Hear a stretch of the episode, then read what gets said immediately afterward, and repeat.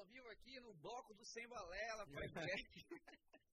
É, rapaz, tu tá cheio de mano, glitter, é. mano. Agora que eu vim reparar, é pô. aquele lance, tu vai pra um bloco já é, mano. Mano. Vai sair.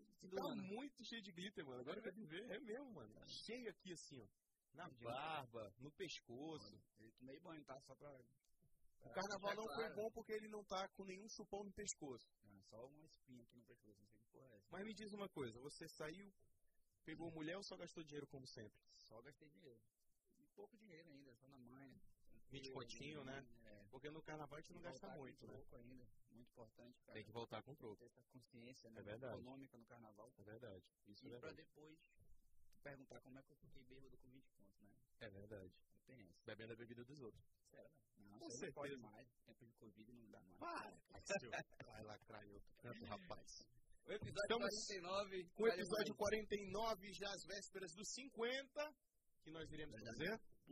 E estamos muito felizes de estar em mais essa edição do Sem Balela Podcast. Eu quero agradecer a todo mundo que está acompanhando a gente, todo mundo que está aí é, seguindo o Sem Balela Podcast, acompanhando nossas resenhas. Eu quero pedir de vocês que curtam essa transmissão e se inscrevam no canal. A gente tem uma meta para bater de 3.500 inscritos. Chegando. É. Se inscreve agora no nosso canal, você que está assistindo, vai ajudar muito o nosso trabalho aqui no Sem Balela Podcast. E outra coisa, você que quer colaborar, contribuir com o nosso projeto, com o Sem Balela Podcast, tem aí embaixo o Super Chat.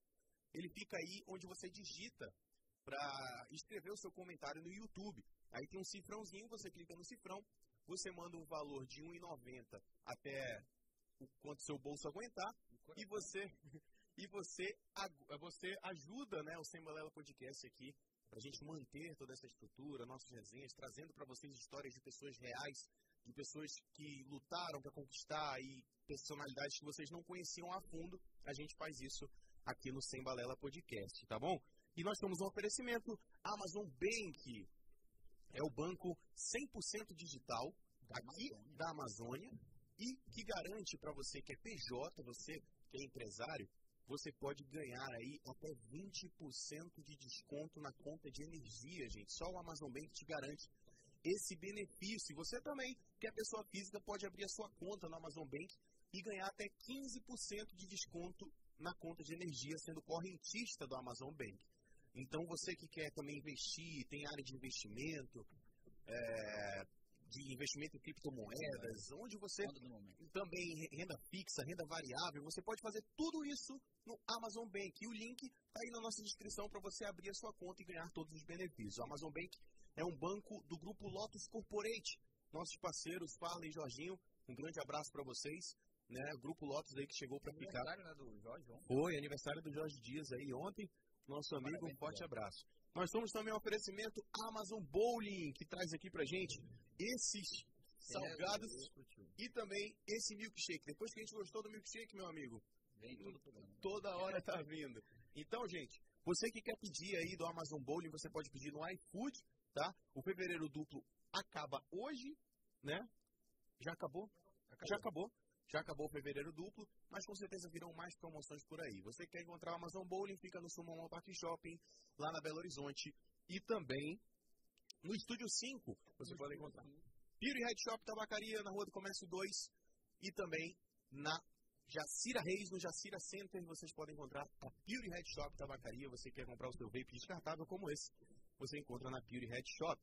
Rádio Onda Digital 92,3 FM, nossos parceiros, também a melhor rádio que toca a música e notícia de qualidade. Em breve a TV, né? Em breve a TV, agora em março já vai estrear no canal 8.2.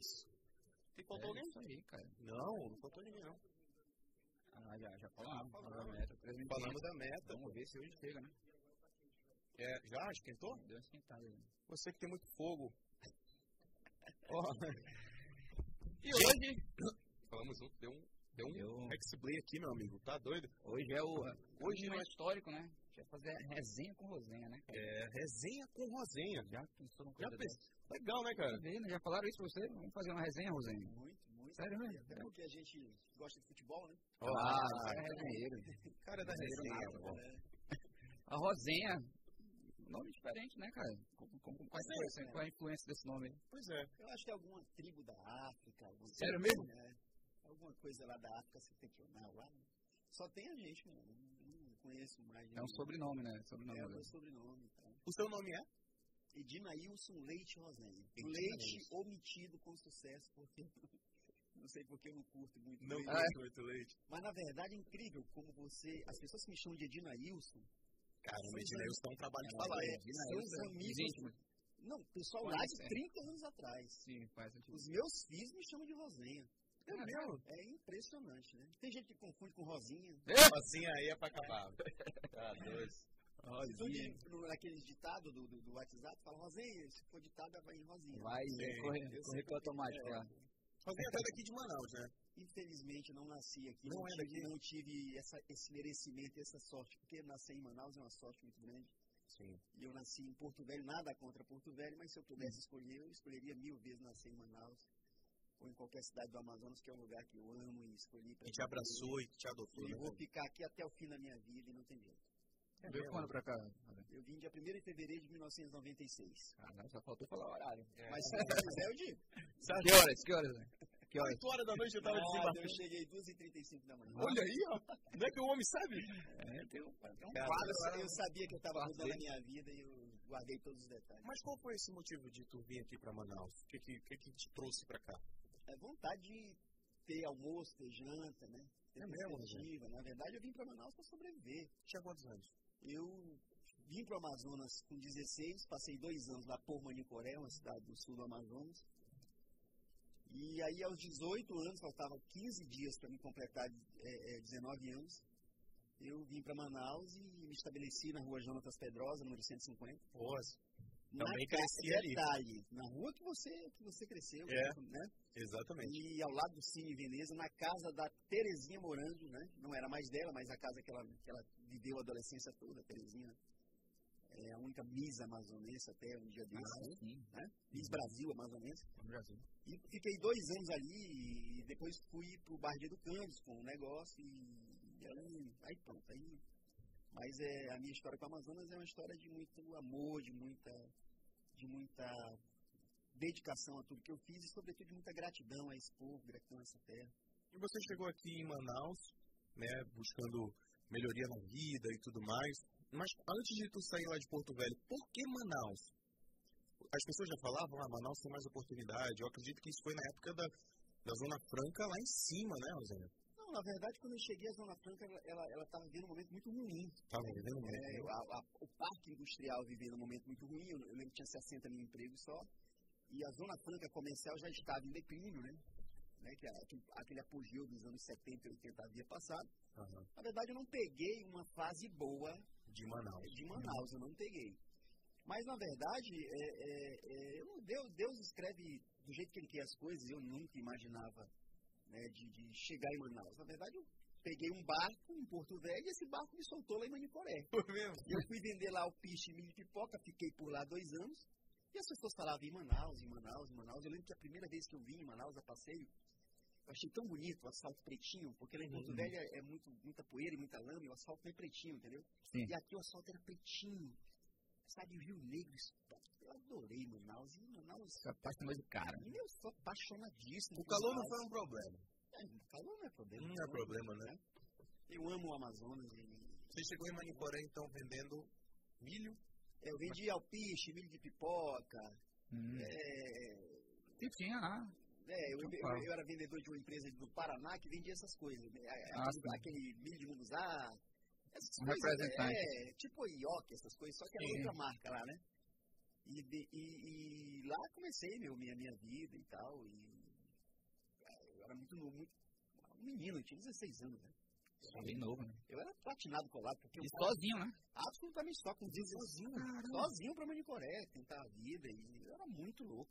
Caramba, com É 16 muito anos, o cara 16 tem esse, esse, Né? esse start na cabeça, né? 16 anos e De independência. Tanto que lá em Manicoré as pessoas me chamam de Edina Wilson. Não é de Edina Rosenha. Eu tenho zilhões de amigos lá e todo mundo me chama de Edina Wilson, porque é do meu passado, meio de 30 anos atrás, lá, lá de longe. muito tempo lá? Passei dois anos lá, né, entre indo e vindo. e, Né? Sim. Manicoré foi a minha porta de entrada no Amazonas. Depois eu vi que eu precisava vir para Manaus para realmente começar um negócio empresarial mesmo e com, com, com firmeza. Eu vim para Manaus no dia 1 de fevereiro de 96. Como foi pra tua família? Tu veio sozinho, tua família não. É, eu, receosa, assim, é, eu, eu já estava né, muito tempo na estrada, né? Sim. Quando eu vim eu já ia fazer 19, então eu já estava já tava acostumado e tal. Aí eu comecei um negócio de miudezas lá na- no Purão da rua Jonathan Federal 150, esse Purão está até hoje lá do lado do Cine Veneza, né? Uhum. É, comecei um negócio de miudezas que foi evoluindo para calçados. E em 98 a gente se estabeleceu no bairro de Educantes, com distribuidora e tal. E aí a gente já estava no calçado, só que não na maneira que é hoje. A gente vendia no atacado, aquela coisa. A gente foi aprendendo, foi o sapato foi entrando na nossa vida de forma muito natural, até culminar com a sapatinho de luxo, que é... Mas isso era só você? Não, eu sempre tive... Nessa altura eu já tinha um sócio. Já tinha um sócio. Esse sócio... 19 anos. Não, esse sócio, ele tá, ele tá comigo desde 1991, quando eu tinha... Quando eu tinha lá em Porto Velho. Lá em Manicoré. Eu Lá em conheci Manicoré. ele no primeiro dia que cheguei em Manicoré. Então até hoje. Tá até hoje. Então, quando eu vim para Manaus em 96, eu vim só. Passou uns seis meses, eu peguei o telefone, liguei para ele e falei, ô Doriva, quanto é que tu tem?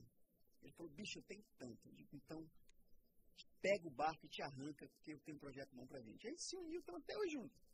Até Rapaz, hoje junto e é muito bacana isso, que a gente nunca brigou, cara. Eu acho que a gente é uma parceria, assim, incrível.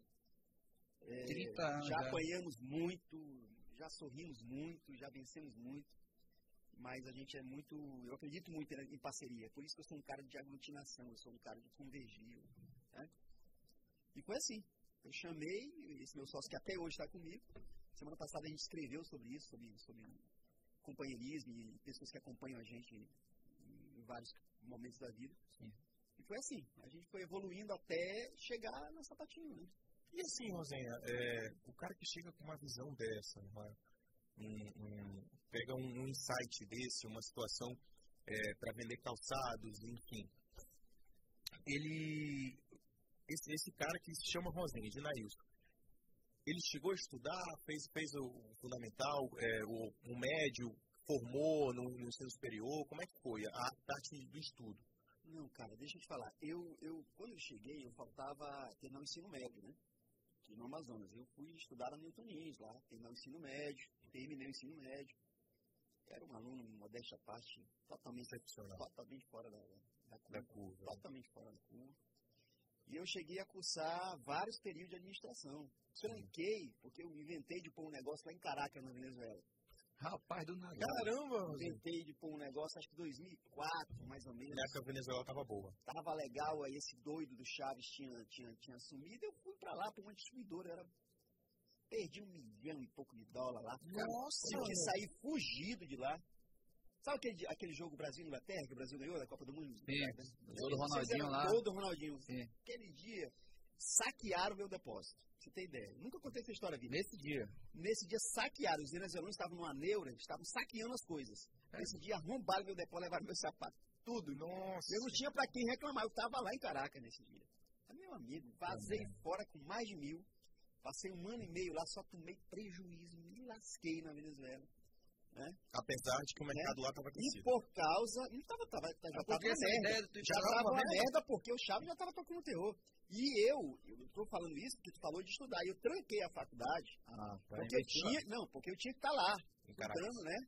E tava fazendo curso de piloto de avião também. Eita! Era. Então, Falando em Ronaldinho, da- Ronaldinho, né, do, do E aí empreendedorismo. aconteceu que nem Venezuela, nem o curso de piloto de avião e nem a faculdade, porque atrapalhou tudo. E eu era muito, sou ainda, muito competitivo, eu não queria ir ruim né, na faculdade. E sei que é, acabei trancando e jubilou, nunca mais fui lá também. E agora eu não sei, porque eu, a gente, eu até penso às vezes. Faculdade de quê? Administração. ADM. É, fazia administração com, com marketing e tal. Mas assim, cara, eu acho que é, Tu não acha que a faculdade de administração, para quem já pratica administração em loco, ela não é até um pouco desnecessária? Não não, não vou dizer desnecessário, porque todo aprendizado é o estudo científico, ele, ele, ele é muito importante. Sim. Hoje, eu me cerco de pessoas altamente capacitadas. Eu tenho Uhum. profissionais de, de- né, com, com muita capacidade científica. Eu sou empírico, né? Eu, eu, eu, eu- eu fui sentindo a temperatura das coisas, acertando, errando, eu sou absolutamente empírico. Mas eu sei que é importante também a ciência.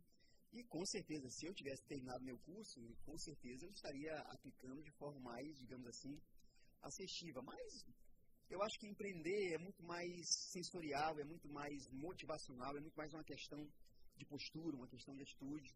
E, acima de tudo, acreditar em si, acreditar no seu negócio e fazer a coisa certa, né? É, eu não tenho problema nenhum de ser na minha empresa talvez o único cara de cúpula que não tem curso superior. Uhum. Meu time todo tem curso superior e eu não, não tenho problema nenhum. Não tenho problema nenhum. E, mas eu entendo que é bom. Agora, o dom é de Deus, né? O é. dom é de Deus. Uhum. Né? A gente tem o dom da sensibilidade, a gente tem o dom de, de, de, de dirigir a empresa num bom caminho. Já erramos muito? Erramos muito, mas estamos aí, com muita fé em Deus, vamos continuar vencendo. Aí depois saiu da Venezuela, voltou fugido. Como é que foi essa volta aí? Não, voltei. Comeback. Não, é, mas eu, eu mantinha os dois negócios, a Venezuela é aqui, né? Uhum. Voltei fugir de lá porque tive que dar fora mesmo, porque o negócio tava feio, fecharam o câmbio. Nossa. Eu juntei uma carreta de sapato e vim na tora até chegar lá em Pacaraima, atravessei a carreta pro Brasil e trouxe de volta o sapato pro Brasil, que sobrou lá. Foi uma merda. Né? É, foi uma merda. E aí fui tocar, focar de novo os negócios aqui, a distribuidora, as lojas de multimarca que eu tinha. Né? E, assim a gente foi até né, achar o nosso caminho, porque o empreendedorismo ele requer muito você descobrir o seu caminho. Você precisa descobrir o seu caminho, você precisa descobrir a sua, a, o seu time, a sua vocação e a sua essência. Porque cada negócio tem uma vocação. Cada negócio tem um público-alvo que nem você não sabe qual é ainda. Então, é, a Sapatinho, ela, ela veio em um momento muito difícil da nossa vida, que era um momento de tragédia. Nós tivemos em 2010 um incêndio na, uma operação nossa na 7 de setembro que nos causou um prejuízo uhum. financeiro, emocional absurdo, né? Então a Sapatinho, naquele momento, ela era muito incipiente, muito, muito pequeno projeto, muito paralelo, não era o nosso principal projeto. Passou a ser, depois que a gente perdeu muita coisa, a gente teve que se dedicar a algo leve que a gente pudesse levar com menor investimento. E aí a gente começou a formatar a Sapatinho como ela é hoje, uma empresa... Como foi essa situação do incêndio? Pegou fogo. Simplesmente pegou fogo, incendiou o quarteirão quase todo lá no centro. Todo mundo sabe, 19 de abril de 2010. Eletricidade, será? Foi um curso, começou na nossa loja, né? Um curso aqui, né? Pegou fogo em tudo. Foi uma merda do tamanho do mundo.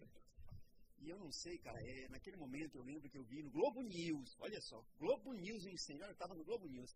Caramba, olha a proporção. Eu, seis horas da tarde, dentro do meu quarto, escuro, sem saber o que ia fazer da minha vida, vendo a minha loja pegar fogo no Globo News. Nossa! E eu sabia que ali dentro tinha um monte de grana. Né? Era o nosso CD, pô. Nossa, era centro de distribuição completa. Eu digo, porra, deu B.O. Né? No Globo News, aquela coisa toda. E o que, que eu vou fazer, sabe? Naquele momento você fica sem chão. E, tem, eu confesso que e você entrega os pontos, sim. Você entrega os pontos. Deu vontade de desistir? Na verdade, eu, não, eu não, não, é, não, tinha nem o que fazer, porque nós estávamos tecnicamente na lona. Né? E os meus cabelos, se você observar aqui, tem falta um monte de cabelo, caiu tudo no outro dia. Né? Caiu mesmo. Alopécia, né? Que é. Deu lá e nunca mais nasceu. Já fui em 200 médicos. E não, não dá jeito. jeito. Já fui no cara do implante e disse: não tem jeito. Nossa! É, não tem jeito, porque foi bronca. Só que, cara, a gente, Deus sabe o que faz. A gente, talvez, se isso não tivesse ocorrido, eu sempre digo isso, nós nunca teríamos partido para configurar a Sapatinho como ela é hoje. A Sapatinho é fruto desse incêndio, a Sapatinho é fruto da necessidade de se construir um, negócio novo. Mexeram. É fruto de uma adversidade. Fruto de uma adversidade. Então a gente precisava de algo mais leve, de algo mais fácil de digerir, algo que pudesse ter expansividade, que pudesse ser escalável, que a gente pudesse crescer para amenizar o enorme prejuízo que a gente tinha tido. E aí a gente começou. Tem uma né? estimativa de quanto de prejuízo tu pegou ali? Cara, a loja passou dois anos fechada. Nossa! É, é, tinha foi milhões. Foi milhões. milhões né? foi, foi um negócio assim fora do comum, ficando devendo um monte. Né? Mas Deus sabe o que faz, bicho. É, e, e, se você perguntar para mim qual a melhor coisa que aconteceu na sua vida, foi aquele incêndio. É mesmo? Assim? Foi. Aquele incêndio ensinou a gente, principalmente, a se comportar bem diante dos problemas. Hoje, eu só me preocupo com o problema G. O problema é P e M, eu não estou nem aí. Uhum. Porque quem já passou por problemas grandes na vida, como eu sei que vocês já passaram, Sim. você não se preocupa com um probleminha. É. Sim, é, exatamente. É, é, você não se preocupa com aquela loja lá de Salvador que inundou, com a loja lá de, de, de Altamira que o ladrão levou 60 mil reais, como aconteceu um dia desse. Então, uhum. vamos embora, vamos para frente, porque você já teve um problema grande. Casca, né? Quem já venceu um câncer, não se preocupa com coisa pequena, com dorzinha de cabeça. O cara já venceu um câncer. O cara já venceu algo mortal, então, então ele vai embora.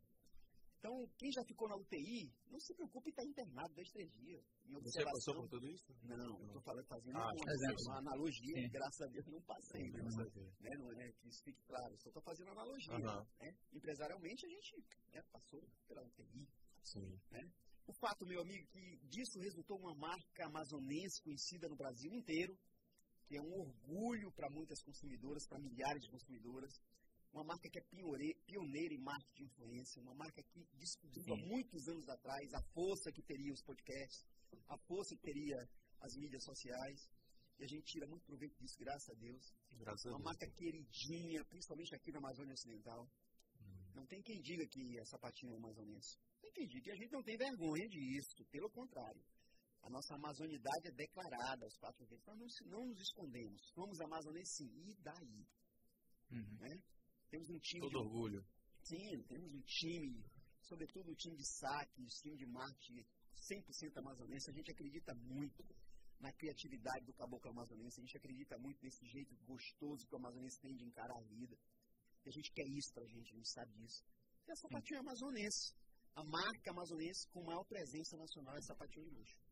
E assim, é, Rosenha, antes da, da sapatinha, tu teve a Rosenha. É, a Rosinha era de... eu lembro que patrocinava o, o, um time de futebol, Vários. o São Raimundo, Ah, né? Não, não só o São Raimundo, ele patrocinou milhões de times. Nós tínhamos, nós éramos distribuidores de, de material esportivo, Uhum. aquela coisa toda, né? E levava o meu nome, porque é lá de Manicoré ainda que eu, que eu criei esse nome. Ridículo, né? Que você pôr um nome desse numa empresa é ridículo. Mas, Mas é, é o nome forte, pô. mas eu não sei. O cara ouve uma vez e fica mais perto. É, é, Eu acho que é um cangaceiro lá do Ceará. Essa rosinha aí, velho. então, então tem gente que pensava que era de mulher. Um dia desse, uma época, alguém perguntou do, É Rosinha? não, do, do vendedor nosso que tá mais. né? Em homenagem à Rosinha, um, um Aí milkshake de morango pra ele. Aí, né? Eu, rapaz, eu não sabia onde é que eu ia perguntar onde é que abria aqui, eu abri, então, tirei até. É assim mesmo, tá, tá certo. Aí perguntaram, essa rosinha vende o que pra ele? Aí ele falou flores. A rosinha vende sapato. Pô, legal. E tem pessoas que acham que pra. Quem é que é, que é o dono? Ah, o Rosenha. Ela deve ser uma mulher muito bonita. né? Deve ser um mulherão da porra, né? Rosinha. É aprovado? Vamos ver se ele vai aprovar o milkshake do negócio um bolho agora, né? Meu amigo, top de linha. Olha aí, rapaz. Top demais. Gostei. Eu tô aqui. Aí é bom demais, né? Esse milkshake é bom demais. E o Rosenha gera calçados também, né? Além de fornecedor de material esportivo. É, a gente vendia, só que no atacado, no interior, no beiradão aí, vendia material esportivo, que era o nosso forte, por isso que a gente patrocinava muitos times. Sim. E é, vem daí também a minha história com É, eu tenho envolvimento com futebol esporte, né? amazonense, com esporte amazonense, que é uma coisa que eu gosto, inclusive sou, é, serei, se Deus quiser, o próximo presidente da Federação É Amazônica de Futebol. Porra, isso por né? favor. Por favor. Que diga-se de passagem, hoje tiveram as contas rejeitadas pela primeira vez em 30 anos. Nossa. né? Hoje, em Assembleia, foram rejeitadas as contas da administração, porque aquilo ali é uma balbúrdia. E hoje, Tu acha que uma federação bem gerida, ela pode contribuir com os times para que eles cheguem, enfim, no patamar de Série A? Dúvida nenhuma, qualquer coisa bem gerida pode ser grande. claro. Tive exemplo de times aí do, da Série A bra- brasileirão que Qualquer coisa bem gerida vai, reestruturando. É porque nem sempre depende apenas da federação, depende do incentivo público, né? Depende dos próprios amazonenses abraçarem o time. Imagina, se a Trazer federação... a paixão do Mas, futebol. Willa, se analisa comigo. Imagina que a federação é a salvaguardora de tudo. É a mantenedora, é a mãe de tudo. Se ela não se importa com os entes federados, se ela não tem credibilidade para gerir o futebol, por que que o futebol vai chegar em algum lugar? É. Não tem condição. né? Então, é, a federação vive há anos um descaso e, e, e uma omissão. Colocou o futebol amazonense no submundo, no subsolo. Você precisa ver a situação do interior, do abandono que é o futebol amador no interior. Porque não há nenhum interesse por parte da atual gestão, que já está há mais de 30 anos. O cara viu aquilo, virou a casa dele. Primeira vez que ele tem conta desaprovada, porque não tem como aprovar as contas dele mesmo. Você pega, não tem como aprovar. Só que eles não imaginavam que no meio do caminho teria uma pedra. E o nome dessa pedra é de Nailson Rosenha. Rapaz, Lançou brabo. é brabo, né? Aí, Rosinha, essa, essa tua participação no futebol nunca te, te, te motivou também a assumir algum time, como fez até o próprio Luiz Mitoso agora, o, o Lisandro Breval, que, que também são, são parlamentares, você já foi eu parlamentar. Eu sou pioneiro nisso, eu fui, né, antes deles, eu fui dirigente do FAC, né? Fui dirigente do FAC ah, quase 10 anos, e olha só meu, os meus números, em 10 anos eu fui a 7 finais. Nossa. Inclusive tirou o FAC da, da fila, né, de Depois mais de 45 anos, anos né, né, Na época eu era vereador, com muito orgulho, quero deixar isso registrado aqui, eu fui vereador da cidade de Manaus, com muita honra servi a cidade de Manaus durante 4 anos na Câmara, fui o único que não voltei para a reeleição. Dos 41, o Rosinha foi o único que não quis ser reeleito. Isso foi uma. Um, eu lembro, Rosinha, quando você anunciou que não vinha para reeleição. Ninguém acreditava. Ninguém acreditava. Ninguém acreditava. Porque você vinha fazendo um mandato é, ímpar, né? Excepcional. Legal, né? Muito bom. Mas o que, que te motivou a não vir para a reeleição? Até porque você vinha no mandato ali. Aquela altura você era, não sei se era líder do, pre, do da prefeito, do prefeito. É, é. Né? Ali você falou que, não sei se estava me corrija se eu estiver errado, que estava desacreditado da política, não, era alguma coisa assim? Não, como, é, foi, como é que foi a motivação? Eu vou ser muito sincero para vocês. Né? Em 2010, o prefeito Arthur Vigílio, ele, tava, ele perdeu o mandato do senador e tal. Uhum. E houve um momento na, na, vida do prefeito que ele tinha dois ou três amigos, e eu era um dos dois ou três amigos e tal. Né? E ele foi que me chamou, eu, já, eu sempre tive política na veia, o cara que, que gosta de pessoas, que gosta de... De networking política é uma coisa natural. Eu não vou negar que goste de política, não vou negar que acompanhe política, não vou negar até que entenda um pouco. Né? Então surgiu o projeto dele ser prefeito, surgiu, pô, e, e surgiu o projeto de eu ir, apesar de saber que vereador é, é, é algo que você tem que ter um, um, uma vocação você ter, é, é aquilo ali é igual ser padre, ser pastor, porque o vereador é o culpado de tudo. É, o vereador é o culpado de tudo. É incrível, né? E eu fui no projeto com o Arthur, né? E teve alguns projetos meus, né? Que não rolaram e não fazia sentido eu ficar ali, porque é, é, não era o adequado para mim, nem para a cidade de Manaus. Eu ia contribuir com a cidade de Manaus sendo empresário muito mais do que sendo vereador. E foi o que eu fiz. Você é sentiu muito isso? difícil você desapegar. Porque um vereador é uma autoridade. Pô, é. Eu tinha uma garagem lá que tinha escrito vereador de Nailson Rosenha. Eu tinha uma uhum. bancada, eu tinha não sei quantos assessores, eu tinha uma carteirinha. Quer dizer, pô, uhum. eu tive que fui o único que não fui para a reeleição. Fui cuidar da minha vida, fui cuidar da sapatinho, sapatinho, né? Mas já existia sapatinho? Já, já existia, sapatinho existia. Você sapatinho tem muito tempo, sapatinho tem.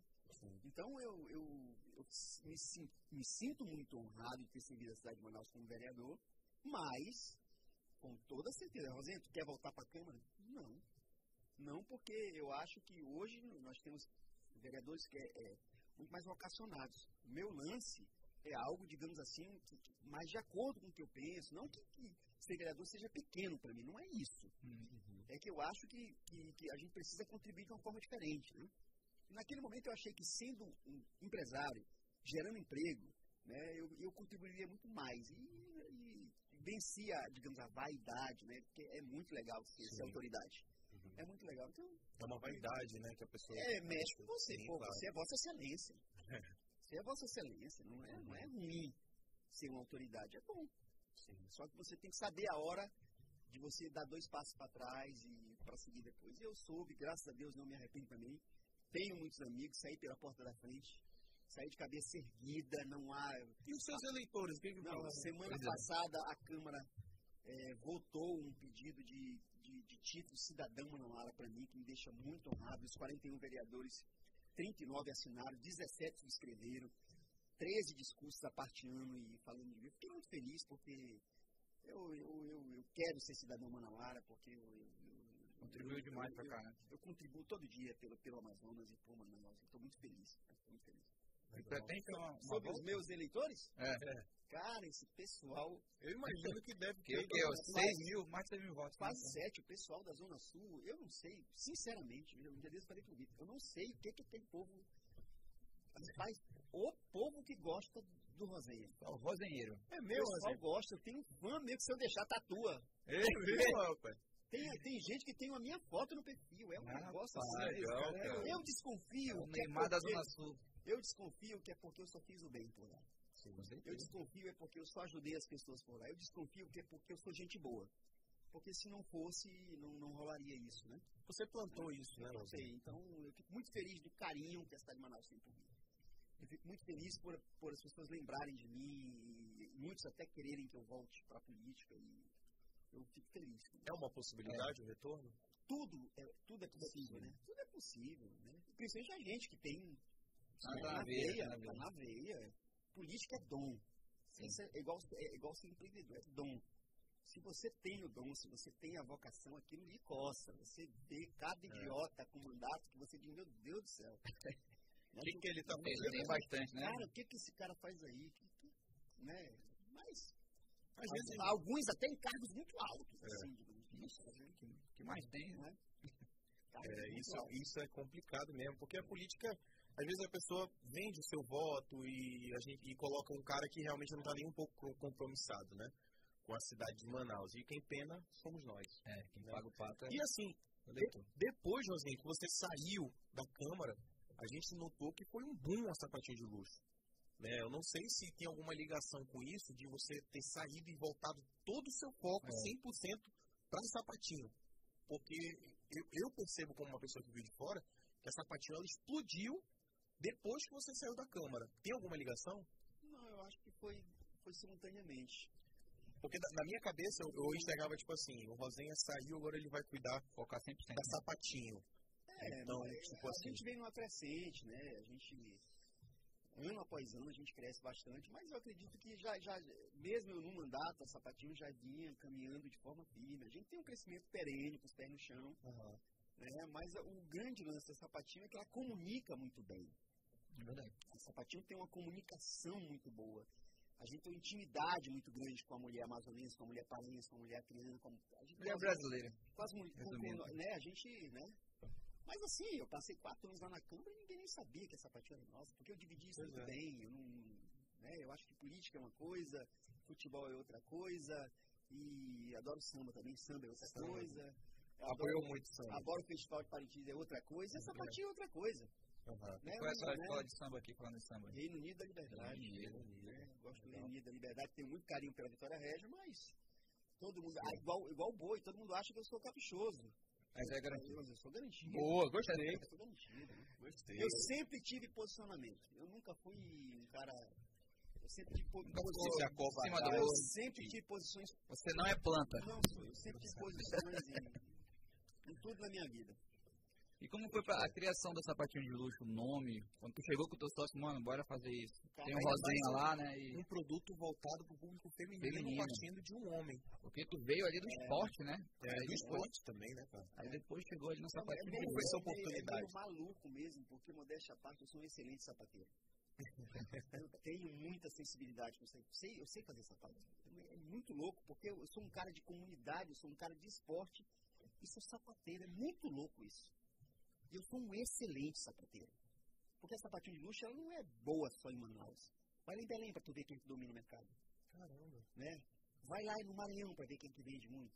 A gente é bom mesmo no nosso negócio. A gente é bom. Lógico, a gente tem um time violento, mas a gente tem, a gente é bom. Né? A história do nome é muito engraçada. É, é, nós tínhamos uma, uma operação no Amazonas Shopping que, que não era sapatinho, não era nossa, era uma franquia. E a, a franquia não rolou e tal, e, e o shopping, é, a dona da franquia pediu para tirar a placa. E eu mandei tirar a placa. Né? Uhum. Né? Ficou sem a placa. E eu tava nessa época, eu bebia ainda. E tem nove anos que eu não bebo. Eu tava lá no Eldorado, tomando um chopinho, né? Tá baixo o som? Tá baixo, é. Tem que botar um pouquinho mais perto aqui, assim, é. Vamos lá. Isso, vamos lá. E aí eu tava lá tomando chopinho, meu dourado, já tava meio pau, meio tijolo, né? E aí o, o, gerente ligou, chefe, e o segurança do shopping veio aqui porque não pode ficar sem placa a loja. Eu digo, mas que? Eu não sabia disso. É só na minha cabeça, é lógico que não pode. Não. Aí eu pensei uns 30 segundos, pô, coloca sapatinho de luxo aí. Foi desse jeito. Lá no Dourado, desse jeito. Desse tomando jeito, uma. Tomando uma pra cara colocou e começou a bombar, bombar, bombar, bombar. As melhores ideias saem do, do resenha no show. E hoje, mas, tu sabe quando que eu descobri o porquê que o nome Sapatinho Luxo vende? Eu descobri uns 3, 4 anos atrás, quando a gente foi para os Estados Unidos, para a loja lá, que eu contratei uma consultoria para ir para os Estados Unidos. Aí eu sempre conto essa história que é muito legal. Sabe que consultores cobram caro para te dizer o que tu já sabe. Né? Eles cobram Sim. fortuna para te dizer o que tu já sabe, mas eles fazem um relatório PowerPoint, bonito, né? fica bonito. Pra brilhar os olhos. É, brilhar os olhos, mas tudo tu já sabe. E aí eu não queria pôr sapatinho de luxo lá, eu queria pôr SDL, aquela coisa toda, porque eu achava que ia ser muito ruim para as gringas falarem o nome, né? Pô, tu já tava mirando nas gringas, mano. É, já tava e aí, e aí ele falou, o cara falou, o cara da, da, da consultoria lá, falou, bicho, não, deixa sapatinho de luxo mesmo. Ele pegou 10 gravações de gringas falando sapatinho de luxo. Sapatinho de luxo. sapatinho de luxo. E tal. E aí eu digo, pô, elas falam, elas conseguiram falar. E sabe, sabe o que, ele me disse, sozinha? Sapatinho de luxo é fofo. Então, você, o nome, a marca, toda vez que você lê ou ouve, tu sente imediatamente um carinho. Sim. É igual como pegar um koala. Um diminutivo, né? É, é, então, sapatinho de luxo, graças a Deus, foi uma acertada, porque o nome é fofo. Todo mundo adora onde a gente chega. Bendito é, Chopp Neodorado. É, né? bendito Chopp Neodorado, né? Tá gelado. E graças a Deus a gente tem muita sorte, muito orgulho de ter criado esse negócio que hoje está presente aí em 18 estados, gerando mais de mil empregos no Brasil. Né? A amazonense. Eu sempre gosto de dizer isso, cara, porque eu, eu, eu preciso fazer com que as pessoas do Amazonas entendam que eles não são piores do que ninguém. O empreendedor amazonense é muito criativo, o marketing amazonense é muito bom, os artesãos de Manaus são muito bons, os cantores de Manaus são muito bons, os advogados de Manaus são muito bons, a juventude de Manaus é muito boa, sabe? O povo de Manaus é, Manaus é lindo. Eu tô caetano, né? Uhum. Caetaniano aqui, mas é, Manaus é, é tudo de bom. Nós temos muita capacidade criativa, nós temos que invadir esse Brasil, cara. Manaus tem empresas admiráveis. Quem é que não ama uma empresa como a Bemol? É, é Meu Deus do céu, amazonense. Pô, eu fico muito feliz quando eu vejo nos aeroportos por aí o meu produto na fila do, do, de embarque. De, pô, tô cansado de ver meu produto lá em Miami. Então, pô, é amazonense, made in educando. A gente pode. Por que, que o tambaqui não é o melhor peixe do mundo? Por que, que o jaraqui não é uma guaria? Por que, que o Presidente Figueiredo não, não, é, não, é, não, é, visitado por centenas de milhares de turistas? Falando sobre isso, né? Porra, a gente já conversou muito sobre isso, Né? né? Por que não? Então, meu Deus, então eu acho que a gente tem que, acima de tudo, quebrar essa síndrome de coitadinho que nós temos, essa mania de achar que o que é de fora que é bom, que não é. A amazonense não é preguiçoso, a amazonense não é gente ruim, a amazonense é altamente produtivo. A gente só precisa descobrir isso. Sapatinho de luxo é uma prova que vencer é possível. É fácil? Não é. Mas a gente está lá em Salvador. Uhum. É fácil? Não é. Pô, eu vi gente... no, shopping, no shopping Pensou no shopping é, em Salvador? Mas a gente está presente com 260 microfranquias no Brasil. As pessoas ganhando dinheiro com a gente. É fácil, não é? Mas você já viu o Gil do, do Vigor falar, com a, falar da gente um dia desses? Pois é. GK, que a gente, a gente é lançador de blogueira grande. É uma coleção da Vocês levaram a GK pra lá, pra, é, pra Dubai. Pra Dubai né? A gente faz coisa grande que tu olha e tu diz, pô, isso não é grande. É, isso aí é, é. Não, imagina o que a gente fez com a GK ano passado. Uma baita de uma operação de guerra para fazer uma estruturação lá na, na caixa prega, que é longe pra cacete. E você olha a qualidade daquilo feito por amazonense. Não é amazonense 1, 2, não, é 100%. Eu não acredito que aquilo é feito por, por, por gente daqui, por uma empresa daqui, por profissionais daqui. Alta qualidade. Nós temos alta qualidade. Tu pega um sapato da sapatinho, tu pode olhar, mano. Procura um defeito no sapato e duvida se tu acha. É amazonense. A gente tem envolvimento com causas grandes. Sapatinho não é só uma marca que vende sapatos, Sapatinho é uma marca que se preocupa com seres humanos. A gente se preocupa com a gorda, a gente se preocupa com a preta, a gente se preocupa com a índia, a gente se preocupa com a ruiva, a gente se preocupa com a cacheada, a gente se preocupa com a menina que tem vitiligo, a que tem psoríase. A gente se preocupa com causas nobres. A gente, a gente quer inserir.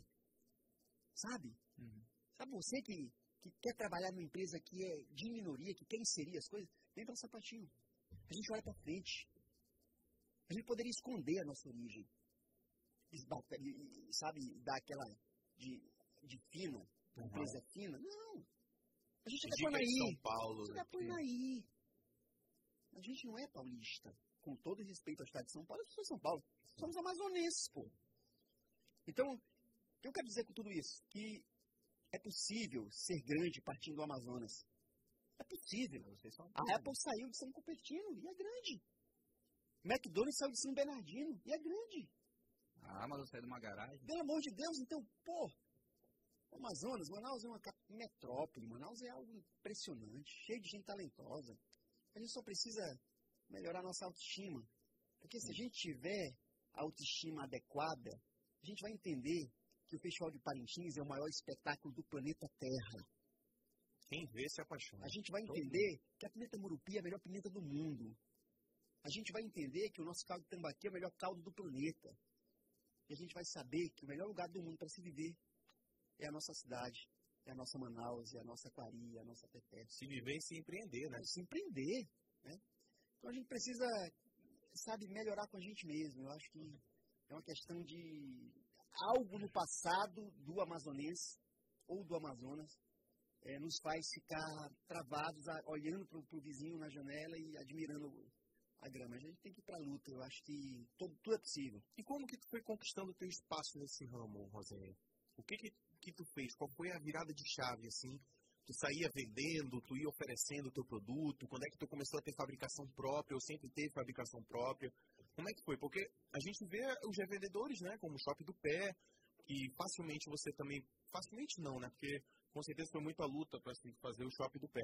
Mas para você entrar e não virar só um revendedor de outras marcas. Eu entendi o que você entendeu. Dizer, né? Como é que você na verdade sempre foi um vendedor? Não, um dos motivos que nos fez caminhar para monomarca, o que é monomarca? É uma marca só dentro da loja.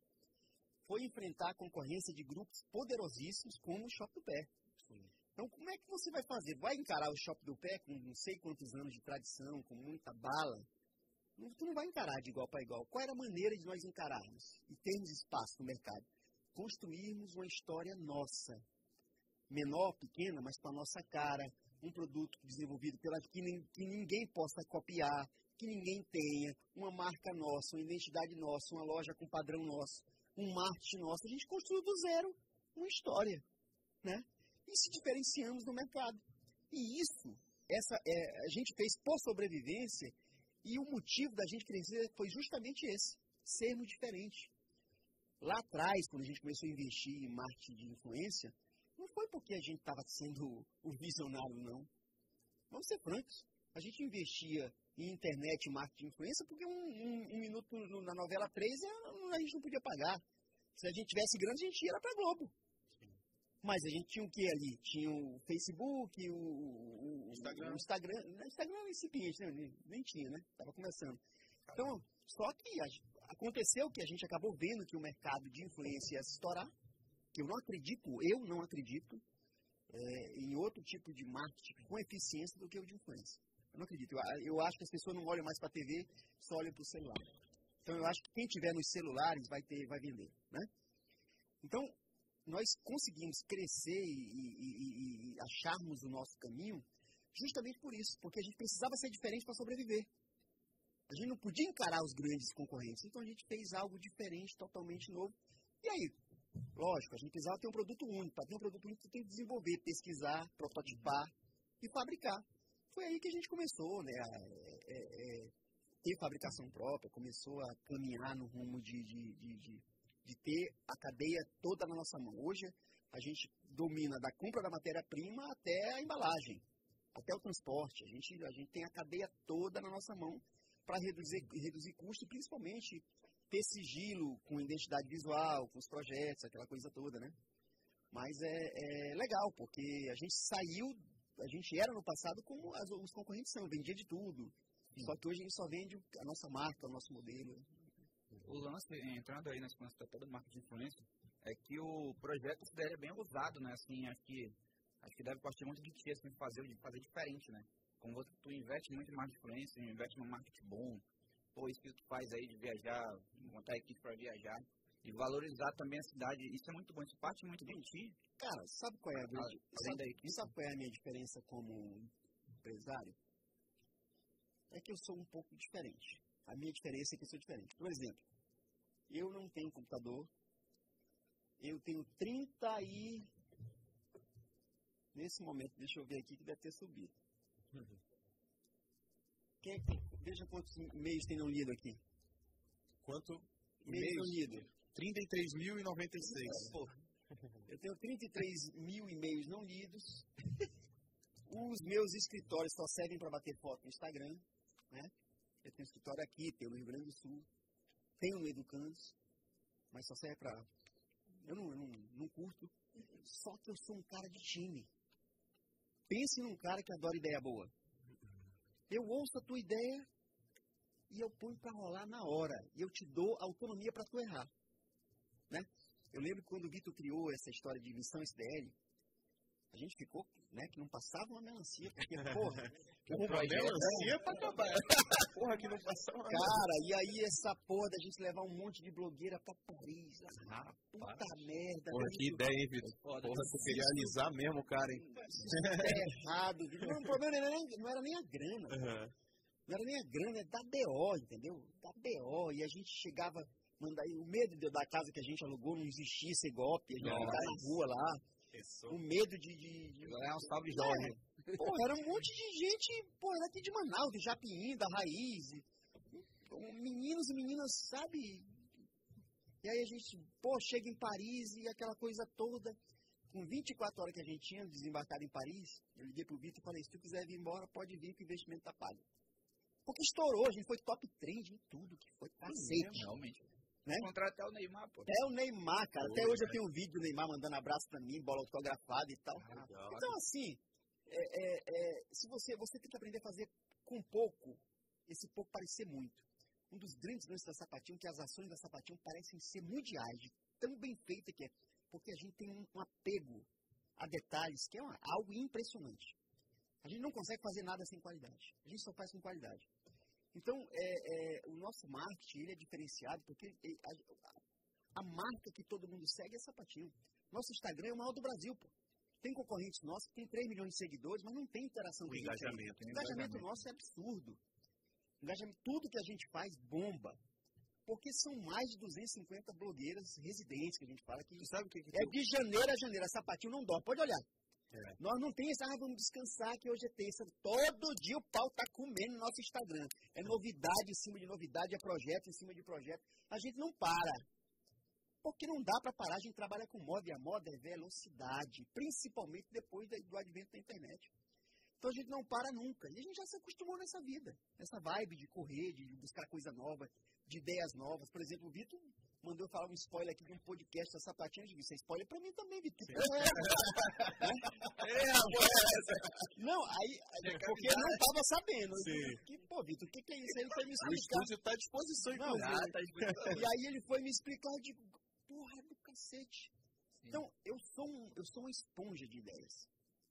Sabe, eu, eu me cerco de pessoas que me trazem ideias e me dizem, isso, "Pô, você está errado nisso, tá não vamos fazer isso. Eu volto atrás. Então, é, é, é, quem trabalha comigo gosta, sabe por quê? Porque eu dou espaço para as pessoas brilharem. Né? A minha diretora criativa, ela tem que pegar todo o mérito da, da, da, da- coleção, porque foi ela que criou. Meu diretor de marketing, eu vi, tem, tem que ter todo o mérito do marketing da sapatinho, porque ele é o cara. Eu só sou o cara que acha os caras. Essa é a minha diferença. É o scout, né? É o olheiro. É o olheiro. Trouxe o, o fundamento do olheiro para dentro da- do empreendedorismo. Isso aí. Né? E assim, eu acho que o marketing de influência, a SDL sendo a pioneira, né? Ela acabou por humanizar a marca. Demais. Né? Você acabou humanizando a marca com a imagem de várias pessoas influentes. Né? Então, esse foi realmente o diferencial. Você foi na contramão né, do, do- da, da mídia tradicional e mirou no marketing de influência. Né? No momento em que ainda era uma aposta. Né, querendo ou não. Você encontrou ali uma, uma ferramenta que Muita gente tem esse, essa insegurança, né? Muitos empresários ah, ainda tem esse hoje, hoje em dia é de difícil. isso aí. Hoje, hoje em dia, já- eu já penso que é um avesso.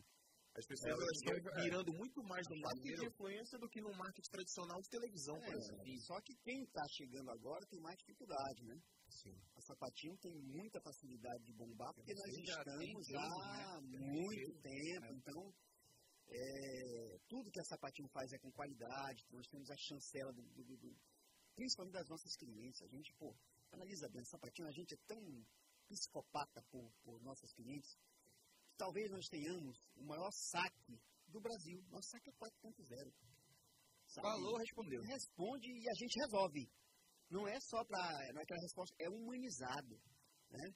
A gente tem, assim, um time grande. A gente criou a Tina. Todo mundo, quando tu falar no, no nosso. Sim, mandar um é, direct a Tina que responde lá no.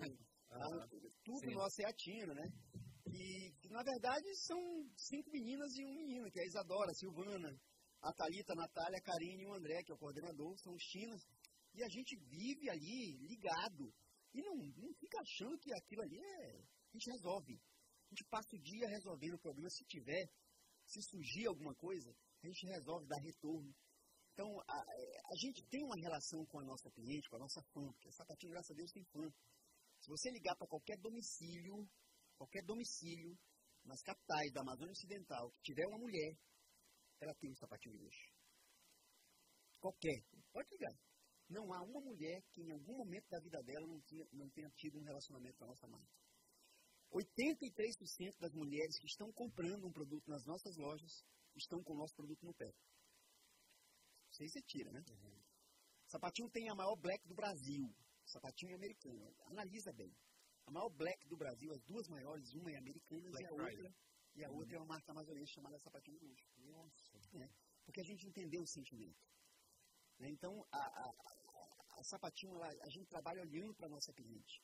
A gente trabalha olhando para entender o que aquela mulher pensa.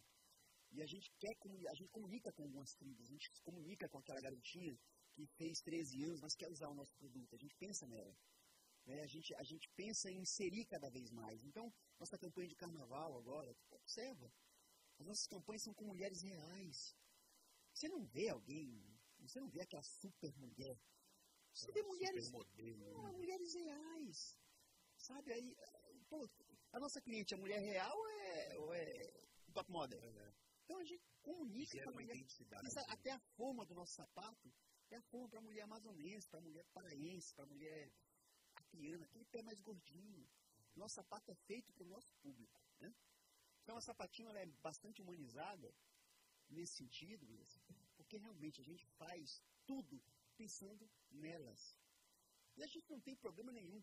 As- a maioria das marcas só fazem marketing pensando em vender. Nós vamos agora, nós fizemos carnaval sem pensar em vender, vamos fazer agora é, Dia Internacional da Mulher sem pensar em vender.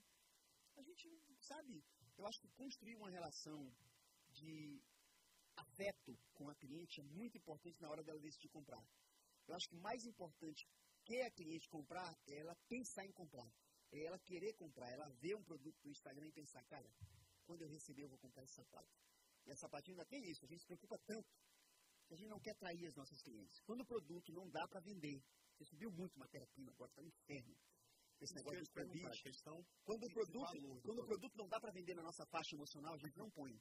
Porque a gente não quer que a cliente se sinta traída. Pô, eles me ganharam e agora estão subindo o preço. Eu não consigo comprar. Eu não consigo comprar. Então, não é isso que a gente quer. A gente quer vender para ela por anos e anos, depois vender para a filha dela, depois vender para a neta dela, sabe? E a gente tenta sempre conter esse, esse crescimento no valor, derivar. É, não, a gente se preocupa muito com isso, porque o gente público- público-alvo de vocês é geral. Não, é, a, gente, a gente trabalha em função do nosso preço. Nosso preço é democrático. Sim. Nós temos um preço que qualquer mulher pode pagar. Apesar de termos um produto com muita moda, com muita qualidade. Muita qualidade. né? Então, se você tem um preço que todo mundo pode comprar, lógico, tu transita bem com classe C, com classe B, flerta com classe A, porque o teu produto ninguém tem vergonha de usar. Nenhuma mulher tem vergonha de usar um sapatinho. Porque é moda. Porque é bem feito. A Né? classe C é classe A. classe é A, né? E a gente, pô, a gente sabe que precisa ter um preço bom, porque a situação do mundo não está legal. A gente, a gente tem que ter preço bom para vender mais. A gente quer ganhar em volume, a gente quer atender o maior número de mulheres possível. Né? Agora, para isso, a gente precisa lutar muito, porque realmente é, as matérias-primas subiram muito e impactaram. né? Subiu tudo, né? Na Essa verdade, pandemia impactou o de bastante carne essa está questão. 50 reais. Cara, é, 2020 a gente ficou tonto, né? Tivemos que fechar todas as lojas, e aquele medo que deu. Medo de passar fome mesmo. Em 2020 eu fiquei com medo de passar fome. E o Vitor sabe disso. Né? A gente, cara, é, todo mundo fechado. Todo, mundo- todo mundo ficou com medo de passar fome.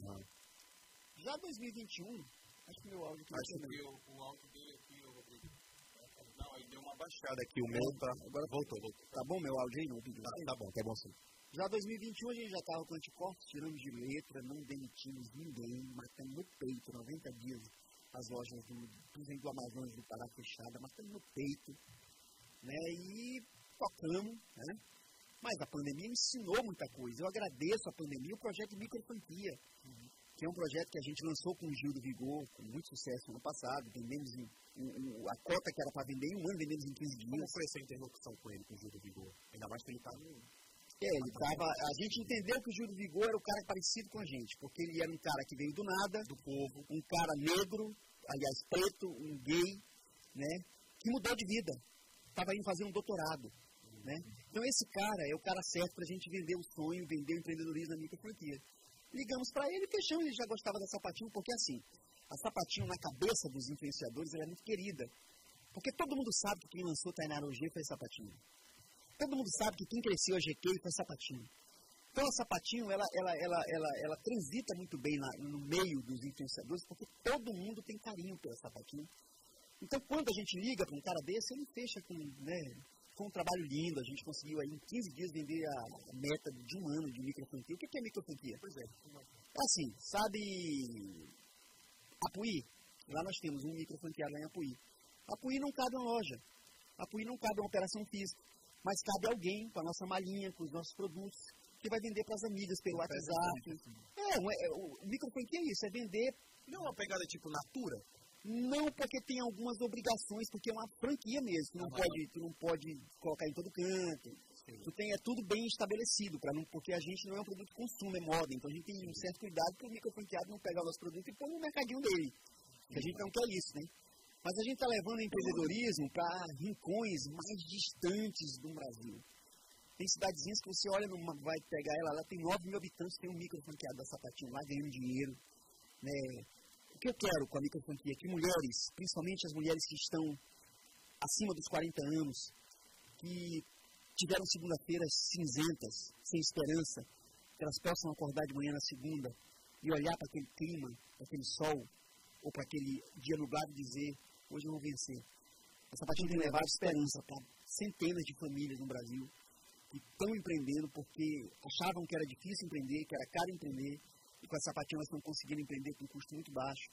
E acima de tudo, é, lhes devolvendo a autoestima, lhes devolvendo a capacidade de sonhar, porque todo mundo é capaz de sonhar, todo mundo é capaz de realizar. E o projeto de micro, ele representa muito isso para a gente. O projeto de micro tem trazido esperança para muita gente, tem tirado muita gente da depressão, tem colocado muita gente no rumo do sucesso, porque o sucesso é uma questão de postura, é uma questão de decisão. Você tem que decidir ter sucesso. Você tem que decidir vencer. Então, se você analisar o Rosenha de hoje, ele é o mesmo cara de 30 anos atrás. Se tu conversasse comigo há 30 anos atrás, eu talvez fosse até mais motivado que eu sou hoje. Ou seja, as pessoas que têm sucesso hoje, elas já tinham cabeça de sucesso lá no passado.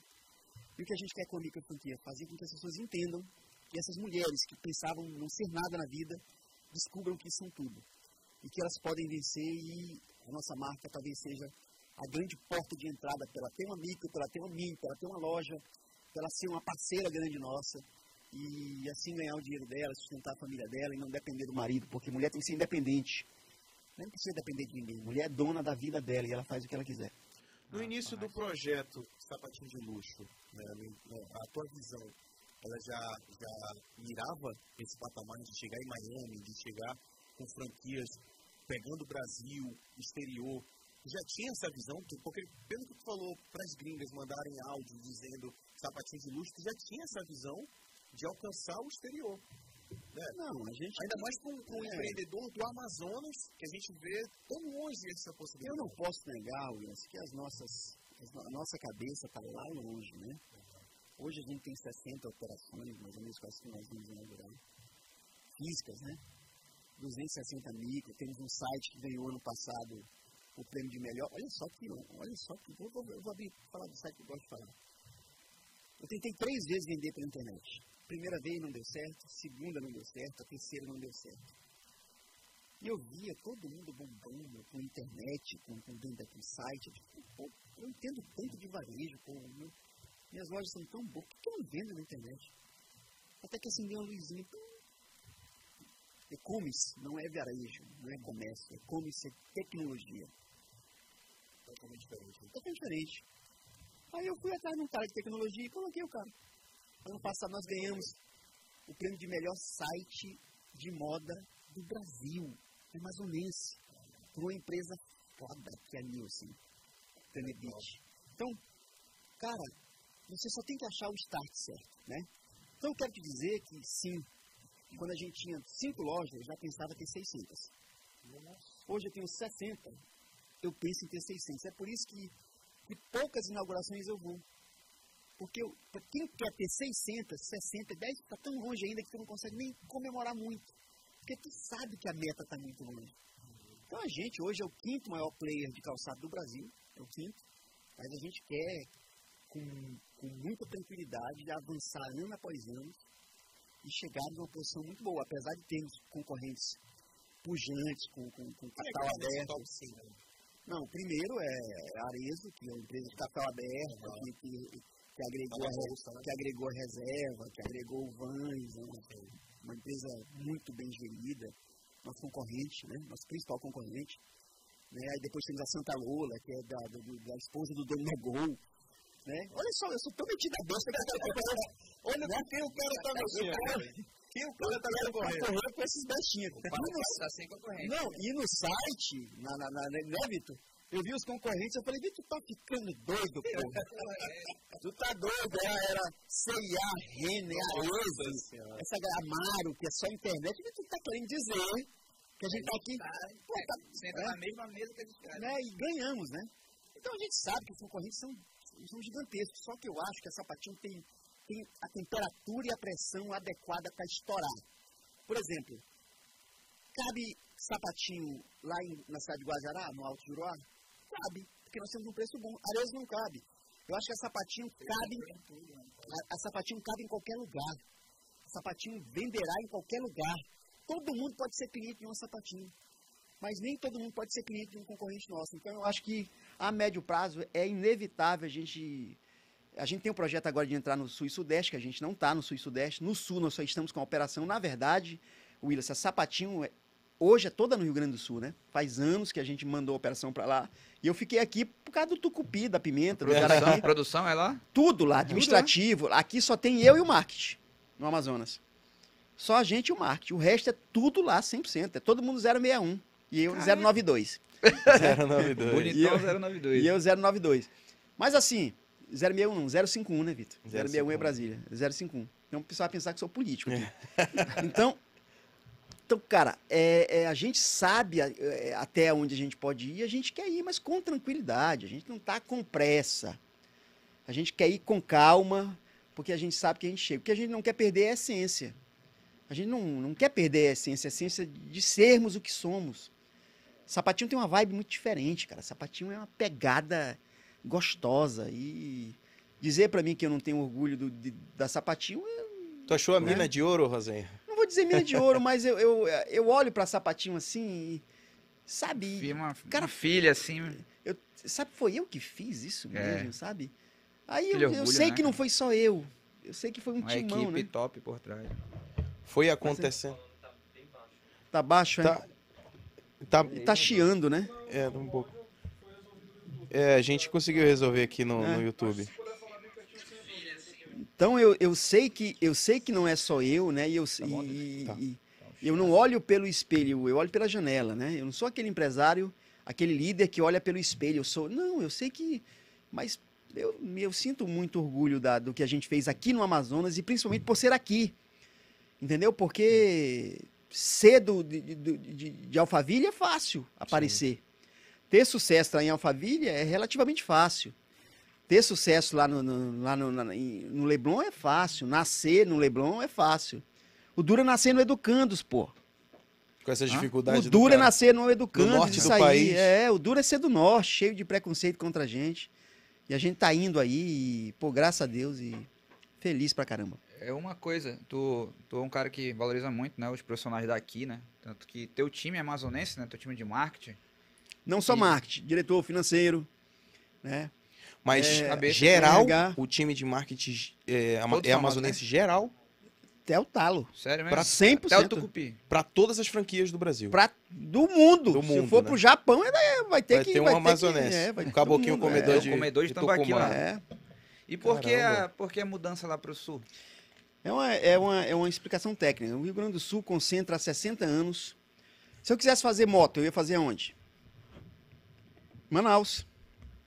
Que é- que- causa da Zona Franca. É aqui que está a Zona Franca, aqui que está toda a cadeia produtiva, aqui que está o polo.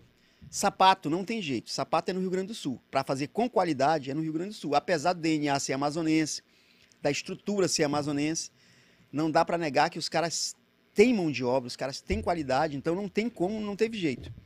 A gente, quando resolveu é, verticalizar a produção, nós tivemos que ir para o Rio Grande do Sul. E tivemos que levar a equipe toda para lá e unir, porque tinha uma equipe aqui e uma equipe lá. O administrativo aqui, o financeiro aqui, a, a produção e criação lá. E a gente uniu tudo, site, só está aqui o marketing. É o único departamento que, é- que- que está em Manaus. O resto está no Rio Grande do Sul por uma questão de... de, de- porque é. lá que é o lugar, não tem jeito. E aqui tu não teve inicialmente problemas com a logística? Até porque a gente só tem é, transporte via É, na, é, navio, fluvial, né? né? fluvial Não, ou a logística, no, Ah, é. a logística na Amazônia, ela é surreal. É pô. difícil pra todo mundo. Você chegar com a mercadoria lá em Cruzeiro do Sul, no inverno, como a gente tem loja em Cruzeiro do Sul, nós temos uma loja em Cruzeiro do Sul. Não tem. Pô, nós temos uma loja em Macapá. Nós temos loja em Boa Vista. Nós temos loja em Taituba, no Pará, em Altamira. Então é muito difícil a logística na Amazônia, né? Isso tem um custo muito alto, isso onera muito, esse é um desafio que já te coloca é, em, em desvantagem, né? em desvantagem. Se você, por exemplo, o- os concorrentes paulistas, eles recebem o sapato em 24 horas. Sim. A gente aqui no Norte recebe 20 dias depois. Imagina. a- o nosso concorrente lança um modelo, tá na loja dele da Oscar Freire no outro dia. O nosso tá 24 dias, 30 dias depois. É fogo, mas a gente é acostumado. O amazonense é resiliente, né? O nortista é Sim. resiliente, ele tem uma capacidade de adaptação muito grande. E a gente não reclama. A gente tem um projeto agora para irmos para o Sul e Sudeste com, com operação, né? A gente entende que é um mercado pesado, né? Eu sempre digo que abrir uma operação em São Paulo não é igual abrir uma no Acre, é pesado. Uhum. Mas a gente está se preparando muito para a gente chegar chegando. A gente quer chegar e ser tipo o queridinho, Aham. sabe, das cariocas, da paulista. A gente quer chegar, Sim. sabe? E eu acho que a gente vai conseguir, porque nosso sapato é. Já tem previsão? top. Não, pra- 2000, pra esse ano, esse, esse ano, ano? esse ano. Sul-Sudeste. Sudeste. A gente tá operações novas, a gente tá abrindo Brasília, mais uma loja em Porto Velho, que é uma praça importante pra gente, num terreno de 4 mil metros, ou seja, a gente vai ter uma estrutura de estacionamento violenta. Mais uma loja em Boa Vista, a terceira loja em Boa Vista, que é uma cidade que nos abraçou há oito anos atrás. A gente tem um, um share muito grande em Boa Vista. É, estamos Brasília a Recife. A gente quer melhorar as operações no Recife, né? Então a gente tem muita perspectiva de crescimento aí, né? Lógico, a pandemia atrasou muito os projetos, mas a gente não parou, né? Todas as vezes que vieram crises e a gente resolveu avançar, a gente acabou tomando uma boa decisão que é de avançar. E sobre a GK, vocês fizeram um projeto junto com ela, né? Acho que foi Bali, né? SDL em Bali. Então deixa eu te contar, é, Grécia, não, deixa eu é, contar, a, GK, a né? GK entrou Aí ela tem uma coleção agora na É, sapatinha de deixa- luxo que deixa- você que convenceu ela. Não, deixa eu te Como é que é contar, essa história aí? deixa eu te contar como é que foi isso. Vamos já ligar pra GQ aqui, Vamos tá, já pessoal? ligar o Calma. link ao vivo. GQ é uma parceira nossa desde quando ela tinha menos de um milhão de seguidores e tal. Ela morava ainda em João Pessoa, né? E a gente tem um, aquela. A gente, a gente descobre muito, porque a gente. A gente fica fuçando aí, Vitor, o que, que tu achou dessa aqui? Essa menina vai estourar por aí. A gente meio que prevê tem um quem, termômetro ali de... quem vai estourar, porque o nosso olho é bom. né? Foi, foi o É. Vitor que, que abriu os olhos pra GQ? Nem sei, Vitor. Foste tu, Vitor? Acho que foi, já, né? já anotou. Alice, minha amiga, É. gostava dela, aí me É. Alice, amiga do Vitor, sim. Né? Olha, essa menina é muito engraçada. Eu comecei a assistir. É. E lançou pra ele. Não, aí ela fizemos uma ação com ela de Paris, né? Foi de- ah, Da foi Grécia. da Grécia, levamos ela para Mykonos e foi muito legal. E Como recusa, né, ir pra Grécia, mano? Como pra recusar? né, não? Ela ia fazer um milhão, ela fez um milhão lá. É, ela, Ela fez, fez um um milhão, milhão lá na é- Grécia? É, um milhão de seguidores para ela foi Ah, o máximo. Comemoração né? de um milhão na É, Grécia. e ontem ela tava com, com o Luciano Huck, né? no- Você vê como é, que é as coisas. Vestindo, apenas. vestindo Balenciaga, né? É. Então é, né? E aí ela foi crescendo junto com a gente, né? Foi crescendo junto com a gente, foi surgindo outros projetos. Bali, que a gente foi, levamos ela para Bali. Até que em, em fevereiro de 2020, eu tive um jantar com ela, lá em São Paulo, dia do meu aniversário, 15 de fevereiro. E aí surgiu no jantar aquela ideia de a gente fazer uma coleção para ela, e lá atrás, fevereiro de 2020 e tal. Muito incipiente, ah, e tal, beleza, Rosinha, aquela coisa, né, que a gente, né, se fala pelo WhatsApp e tal.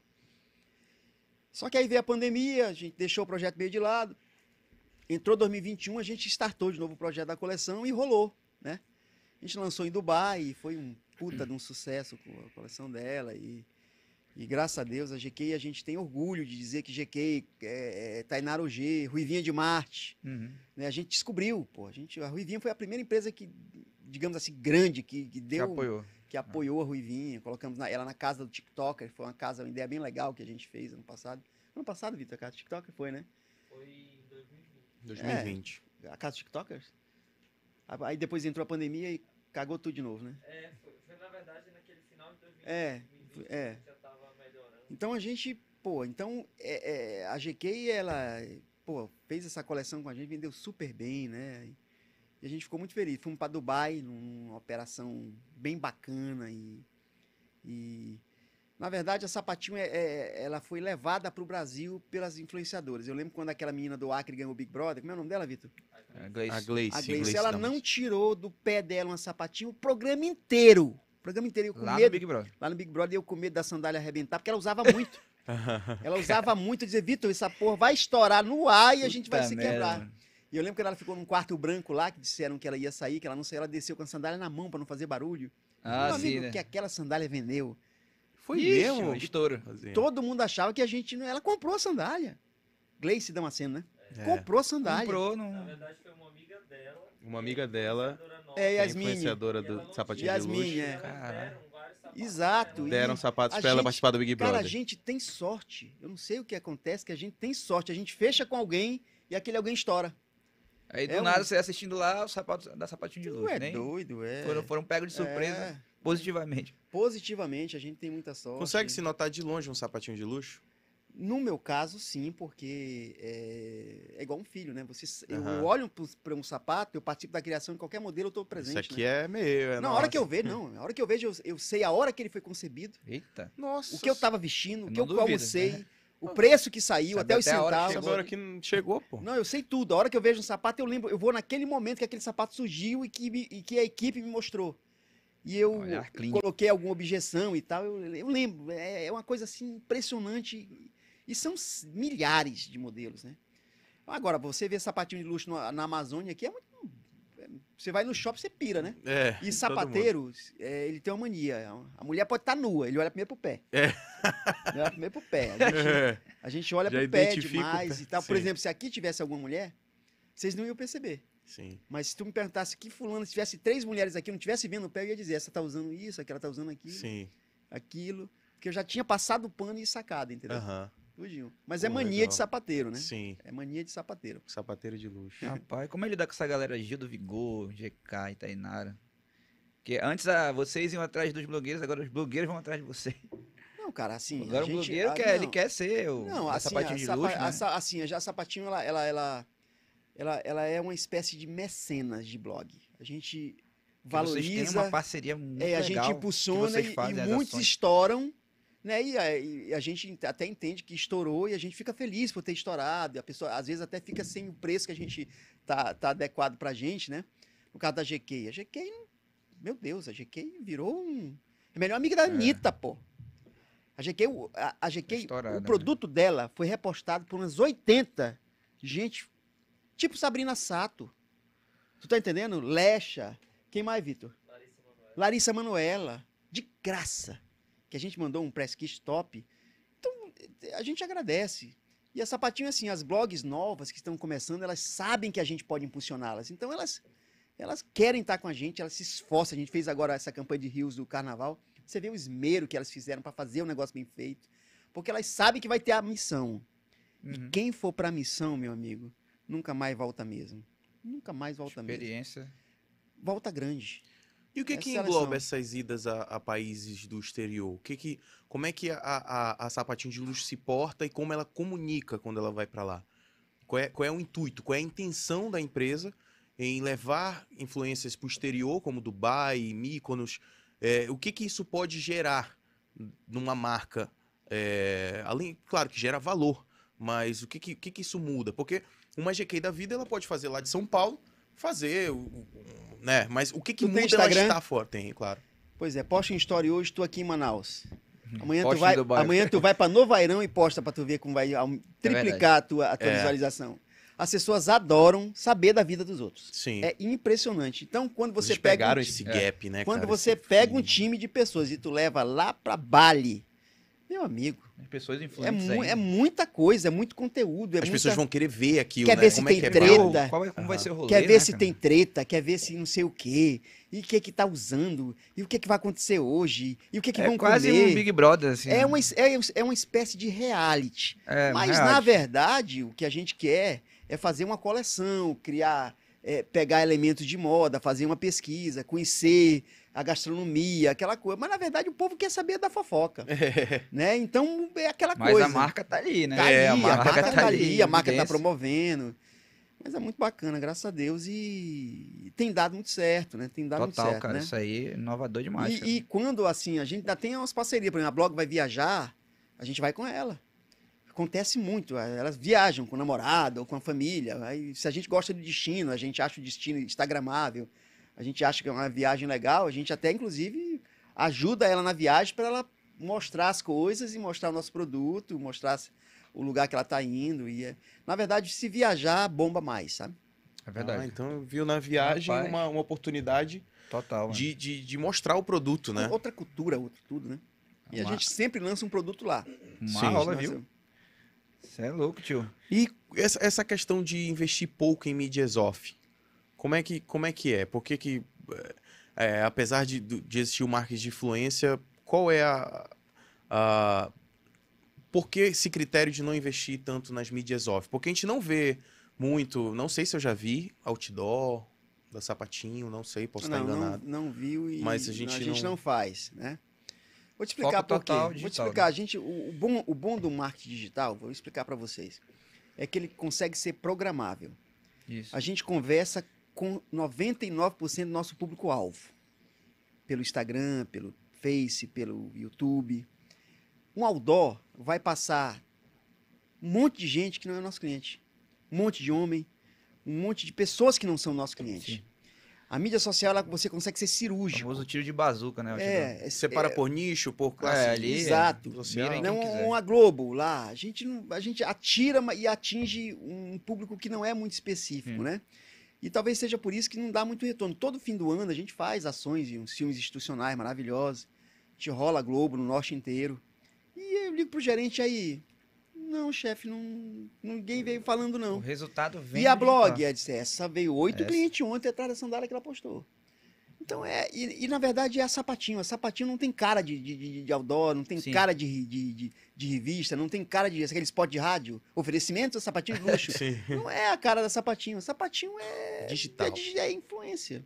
Influência. É a nossa E vocação. vocês né? são pô, consolidados no digital, cara. É, então a gente, a gente não rema contra a nossa vocação. Nossa vocação é essa a gente vai. O time tá ganhando, né? Então deixa lá. eu, vou deixa comer, jogar. eu posso comer um? Claro, Pode vou- comer tudo, meu patrão. Rapaz, agora a gente pode ir um pouquinho pro futebol. Pode, vai, vambora. É o seguinte, é, teve uma contratação, né, na tua... Quando você era presidente do FAST, que foi Túlio Maravilha. Porra, é Conhece? verdade, feio numa carreata. Como, Como é que é, foi rapaz? essa parada aí do Túlio Maravilha, esse rolê Legal, aí? bem, bem, bem, bem Ah, lembrado. tu é, tu é antigo, né? É, ele é. sei se eu não me engano, bicho, foi em 2006, eu acho. Rapaz, o Túlio tava jogando num time chamado. O Túlio já Volta tava com Redonda. 50 anos. Já Não, tá não. com... Não, eu sei, ele tava. Fast, Fast ressuscitou o Túlio. E o Volta Verdade. Redonda, ele tava É. começando ainda a fazer uns gols. tava jogando com quase 2 mil gols. já. É, Na o, conta o Túlio dele. tava jogando volta redonda. E me surgiu a proposta de trazer o Túlio, né? Jogou o Tipo, Campeonato porra Carioca. E tal. Tava bem lá no Volta Redonda. Trouxemos o Túlio. Pra Itacoatiara, que nessa época o Fast tava em Itacoatiara. Égua, sério mesmo. Cara, e o Túlio veio ele e uma mulher dele que ele tinha na época.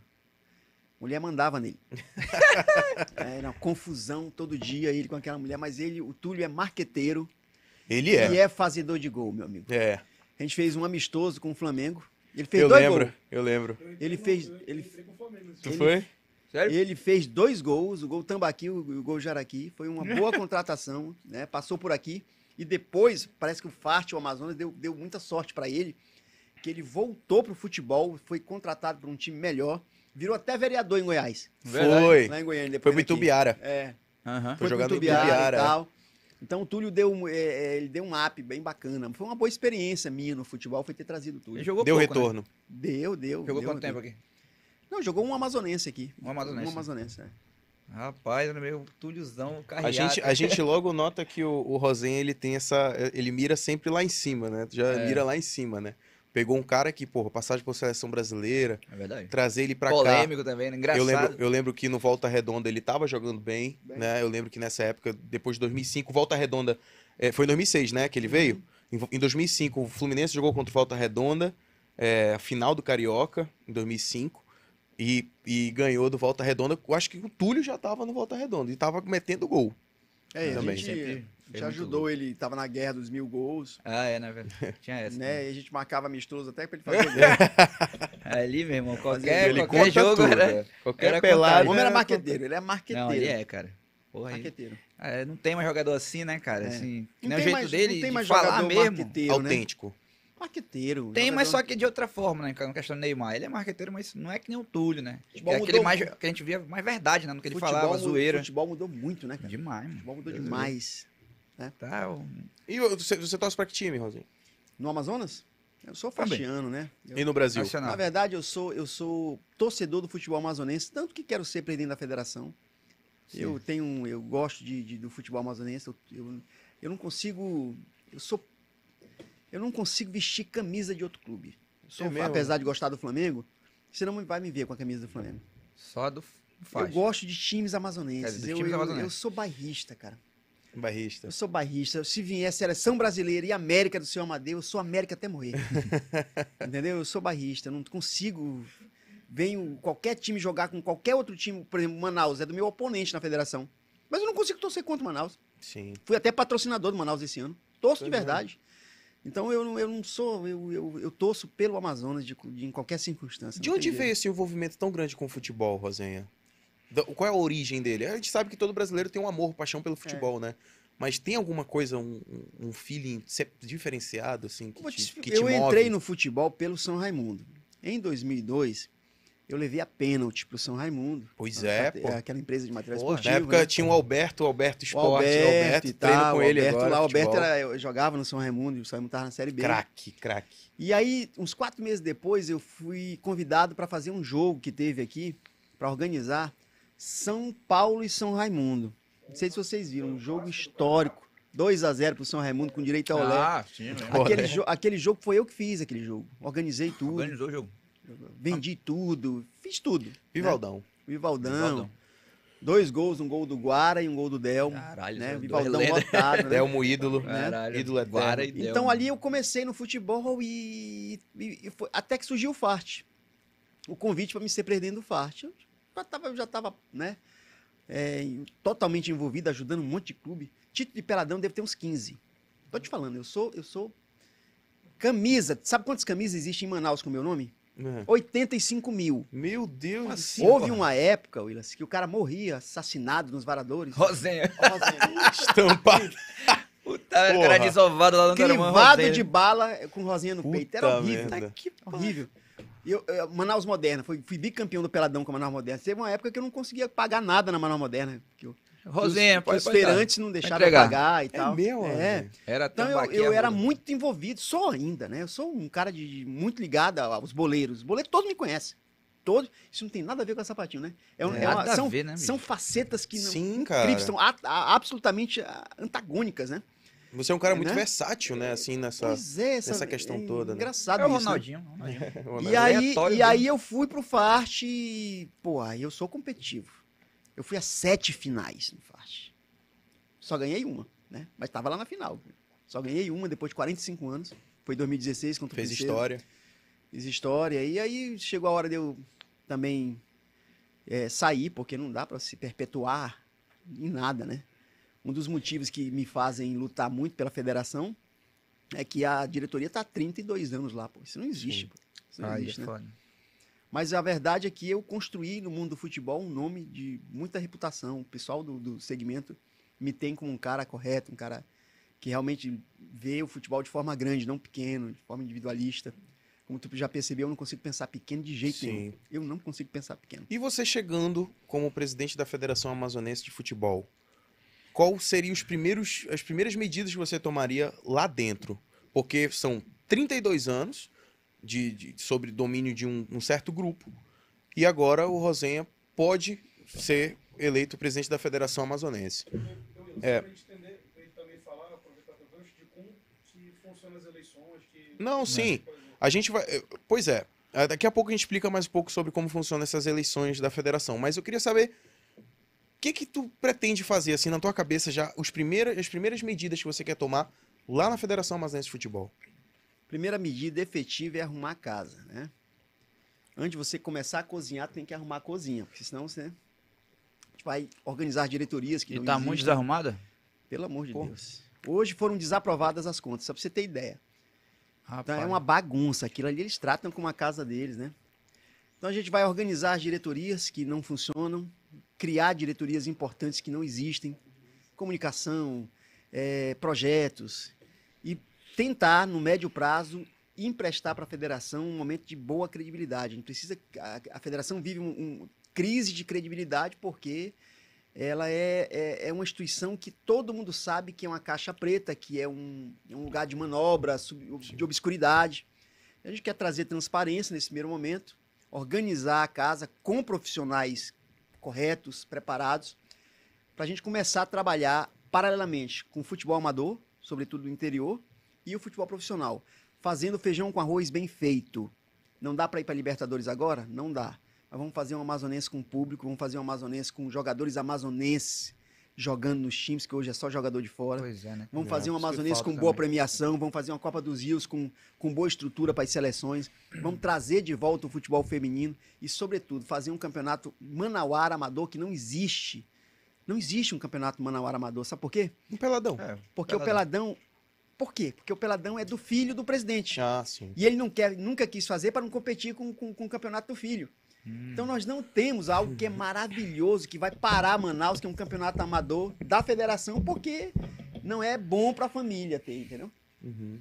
E isso a gente vai, vai fazer. E, a médio prazo a gente tem grandes coisas e as coisas estão tão ruins na federação que rapidamente vocês vão sentir uma diferença profunda. né? E a que É, se deve esse tempo todo que eles estão lá? Como é que é? É lobby político?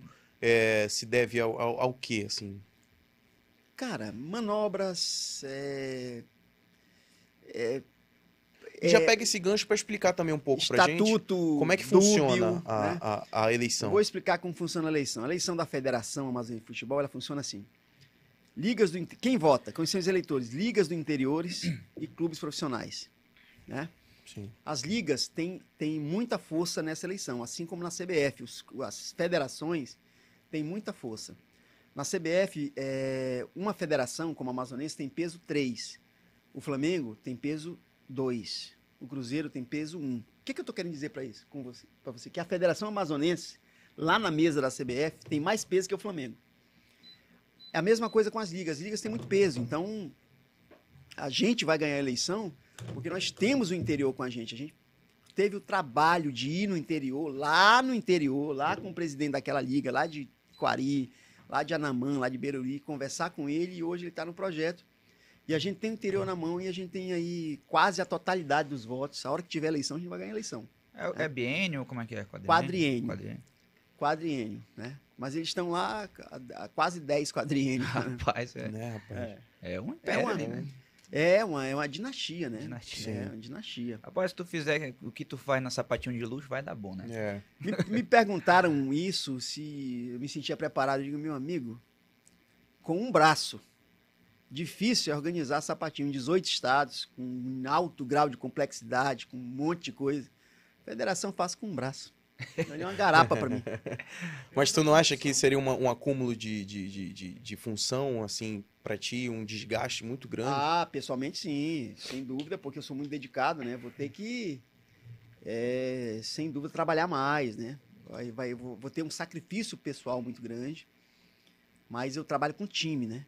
Eu- a minha vantagem é que eu sou um cara de time. Eu deixo a bola correr, eu formo o time muito bem. Uhum. Então, depois que eu formar esse time, eu acredito que vai ter tranquilidade. Porque você a organização, ela, É ela- como sapatinho, né? é, Já te igual. dá uma certa É. tranquilidade. Eu tenho um sapatinho só, só ah, decido os melhores caminhos. Sim. Mas as ideias são do meu time. Eu só tomo a decisão, né?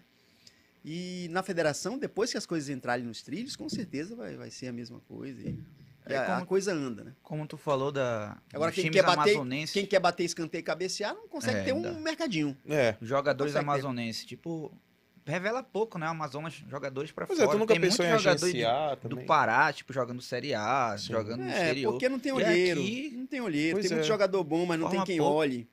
Nós temos no Flamengo o Everton, que é de Benjamin Constant. É. É, Quem precisa o Flamengo, lá em ser um Benjamin leva ele. Pois é. É, então, é, eu, eu- Michel Parintins, o primeiro artilheiro da Série D foi a gente que descobriu. Quitó, lá em Itapeaçu, em Urucurituba, foi a gente que descobriu. Então a gente sabe que, que dá, tem jogador.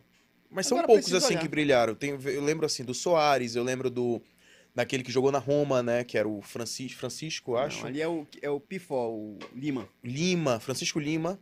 Também temos o Fábio Bala, O França, né? França. É, jogadores excepcionais é difícil, mas eu vou te vou, volto a dizer. Eu não sonho em ver um jogador no Real Madrid.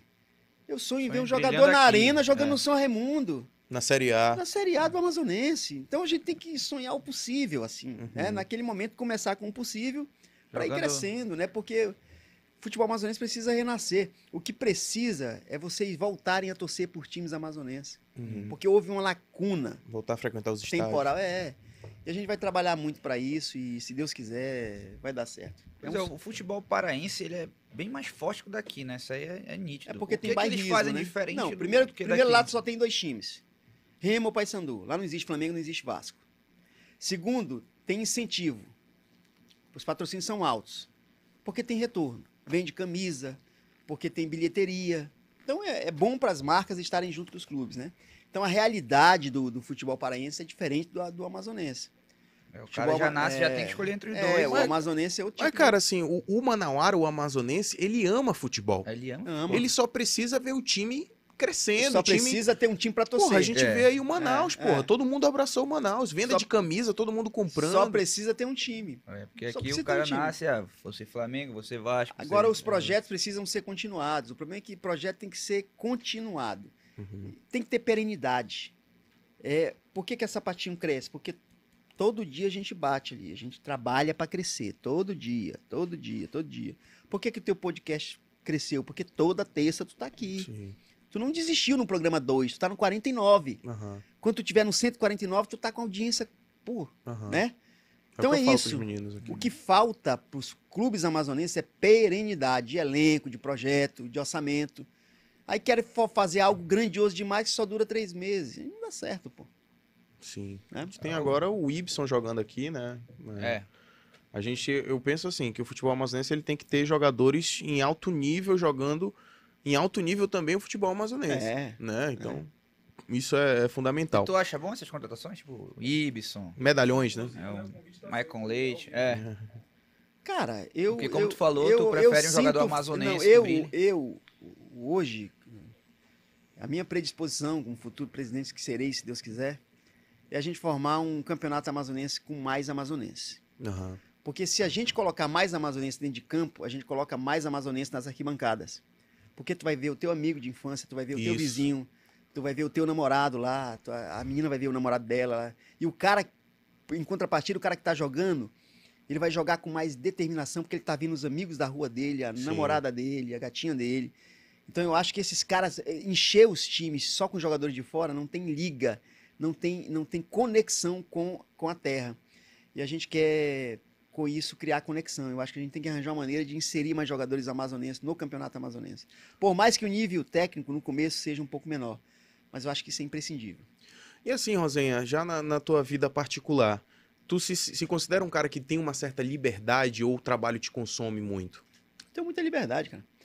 Porque eu sou, volto a dizer, eu sou um cara de time. Uhum. Então eu confio no meu time e coloco meu time para trabalhar. Trabalho no WhatsApp, pô. Esse negócio, a pandemia chegou e todo mundo home office, eu, tô, eu preciso me acostumar com home office. Eu tô há 10 anos no home office. Tu- Eu construía sapatinho da varanda do meu apartamento, pô. Foi mesmo. Então não tem essa. Eu, pra mim, reunião é uma coisa tão boba. Reunião, me liga aí, pô. Manda um áudio. Mano, eu queria reunir contigo. Manda um áudio aí, brother. que hora que eu posso reunir contigo? Não me manda um áudio. Manda de 30 segundos. Resolveu, né? Já Eu era. vou resolver. Então, pra que, que eu tenho que te receber, tu sentar, dar um café? A gente vai conversar uma hora sobre porra nenhuma. É. Aí depois tu vai falar em 30 segundos o que tu quer. Manda a porra do áudio que eu te respondo sim Porra, ou não. é Ok, tamo verdade. junto. E eu sou assim. Então é isso. As pessoas sabem na, na sapatinho. É top, ok, não. Não. Toca o terror. Adorei. Do caralho. Sim. Pronto, pô. Agora tu não pode ter grupo de grupo de amigos da rua, grupo de amigo do Flamengo, merda. grupo de sei, 200 grupos de merda nenhuma que não vai te levar a lugar nenhum. É, Te concentra em grupo de WhatsApp que vão te dar alguma coisa, pô. sim. Não fica perdendo teu tempo com idiotice, pô. Então eu não perco meu tempo com idiotice. Uhum. Eu perco, eu só, eu só eu gosto de conversar sobre coisas que vão ter futuro. Não me chama pra, pra falar sobre, sabe, a vida dos outros, falar sobre, não gosto disso. Eu gosto de proatividade. Manda um áudio pra mim aí pra tu ver se eu não resolvo a parada aí. É um foco apenas no, no É, empreendedorismo e é. no que vai trazer realmente algo, Lógico. algo que é crescente. No né? grupo da empresa não existe bom dia, não existe aqueles, aqueles filmezinhos. Figurinha. figu- Não existe isso, é... é Bom dia, boa que tarde. essa boa noite. zoeira, manhã, não tem que zoeira. essa manhã o céu amanheça lindo. Bom dia, motivador. Tal, assim. e tal, aqueles vídeos de dois minutos que tem aquela música. Não tem isso. É dizer, galera, é o seguinte, pá, pá, pá, pá, pá, pá, pá, vamos lá, o que, que vocês acham? Fechado, é. então bola pra frente. É isso. Sim, Não tem lambi-lambi. Tem que parar de lambi-lambi, é, um- é muito lambi-lambi, sabe? Então, sim. o- os administradores perdem muito tempo com reunião, é reunião, reunião, reunião. E não reúne, não resolve porra nenhuma. Sabe? É reunião pra reunir. Ele marca reunião pra reunir. Aí na reunião ele marca outra reunião porque naquela não foi suficiente, Puta porque ele merda. dispersou. Então. Tá vendo, rola. LP? Olha aí. O LP ama uma reunião aí. Aí Vamos gosta. reunir, vamos reunir. reunir toda semana. Não, porra, manda um áudio aí no grupo aí, porra. Né? É. Mas assim- Ele gosta da gente, quer ver a gente todo dia. pô. É, vamos Tem lá, que cara. entender o lado do cara. Tô vendo que tu tá Ó, recheado aí. Voltando só um pouco no esporte, como tu falou que o lance daqui, é- ele vai e depois é, fica morno, né? Tipo, teve o lance lá do futebol feminino aqui, que foi um boom aqui na, na época do Iranduba lá, Foi, o mas Iranduba. também foi uma, uma porrada de mina de fora, né? É. A maioria do sul, e elas arrastaram tudo aqui. Aí depois acabou, praticamente, né? É o que eu te digo. O que, que é melhor? Tu comer caviar uma noite, aquele, aquela mesa maravilhosa, caviar, bacalhau. Aí no outro dia tu come ovo. Não é melhor tu comer um bifezinho a semana toda? Equilibradinho, uma macarrão, né? Então, eh, assim, o que, que adianta a gente fazer algo megalomaníaco se a gente não consegue sustentar aquilo? Não é verdade? Uhum. Então eu vejo futebol com um pouco menos de agressividade, com perenidade um crescimento que seja um pouco mais lento, mas que seja sustentável. E a gente só vai conseguir inserindo jogadores amazonenses, porque a gente reduz o custo operacional, a gente reduz o custo com o salário e o principal de tudo, a gente traz a família desse pessoal para dentro do estádio. A gente traz a conexão com o futebol através dos jogadores. Porque você vai assistir um jogo do, do- do- Você não sabe quem é ninguém ali. Aí tu vai ver o cara, jogador da onde o cara ele chegou semana passada da Bahia. O lateral chegou, chegou há dois dias de São Paulo. O cara perde um jogo, ele perde um jogo e sai rindo de campo. Pois ele é. perde uma final de campeonato e sai rindo. O torcedor chorando, o presidente chorando e ele rindo. Tá nem aí, Não porque tem, ele tá né? Não cagando tem a ligação, pro né? futebol Tem amazonense. um amor, né? Não tem, não tem paixão mais. Não tem isso, pô. E a gente tem muitos valores aqui, muitas É, joias. é, né? Tem, pô, tem. Agora é projeto de médio prazo. Aham, A curto prazo nada funciona, pô. é verdade. A curto Pô, mas prazo. esse, esse prazo do futebol amazonense, ó, né? É. já tá um tempinho aí, né? E assim, Rosenha, tu nunca mirou também no público masculino? Tu tem quantos sapatos? Ah, cara, eu tenho uns seis. E a tua assim. namorada? Ah, Porra. É verdade. Eu já te respondi, né? Eu tô, eu tô, eu tô revezando com dois tênis lá e É. tô, tô de boa, né?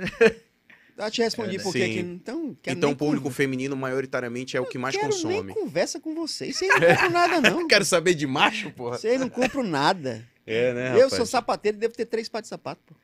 Tô É, te né? falando. Três pares de sapato. Tá O homem não gasta. curiosidade top, mesmo. Quem gasta é mulher, meu amigo. Eu quero é, eu quero é, eu quero é elas felizes. Sim. E qual, qual é o diferencial que, que a Sapatinho de Luxo consegue implementar com esse saque humanizado? Que tu chegou a comentar um pouquinho a respeito. O que, que isso pode é, influenciar na, na, na qualidade né, da, da- do atendimento na, na SDL? Não, o Saque 4.0, que é um projeto do André. Né, É, nosso, é, é único, né? nosso diretor de, de, de atendimento, o André, que é um menino maravilhoso, né, um luxo que a Sapatinho tem. Que a gente, graças a Deus, a gente tem vários luxos. Né? O Vitor é um luxo, o André é um luxo. A gente tem vários profissionais que são um luxo pra gente. O que, que é o saque 4.0? É um saque ativo. A gente provoca, a gente não só reage. O cliente comenta algo que a gente não percebe, que a gente percebe que ela está insatisfeita, a gente vai. é, a gente quer entender a- melhor, vai no direct. A gente começa a abrir uma discussão com ela. Entende, resolve. O cliente vai lá no Reclame Aqui, que comprou um sapato e não sei lá. A gente tenta resolver. Inclusive, vocês estão com uma avaliação de bom lá, né? Não, a gente já teve uma avaliação de ótimo. Aham. né? Só que o reclame aqui é o seguinte, a cliente compra um sapato, aí ela andou de moto no sapato, esculhambou, estragou o sapato, foi mal uso, aí ela vai na loja e não consegue trocar, ela vai no reclame aqui. E desce, só que a gente consegue, né? O cliente quando a gente tem uma política de troca muito muito muito assertiva, muito muito justa, muito correta, né? Nossos prazos são todos prazos maiores do que do que a legislação manda. Mas o saque é, é porque a gente é muito ativo na mídia social.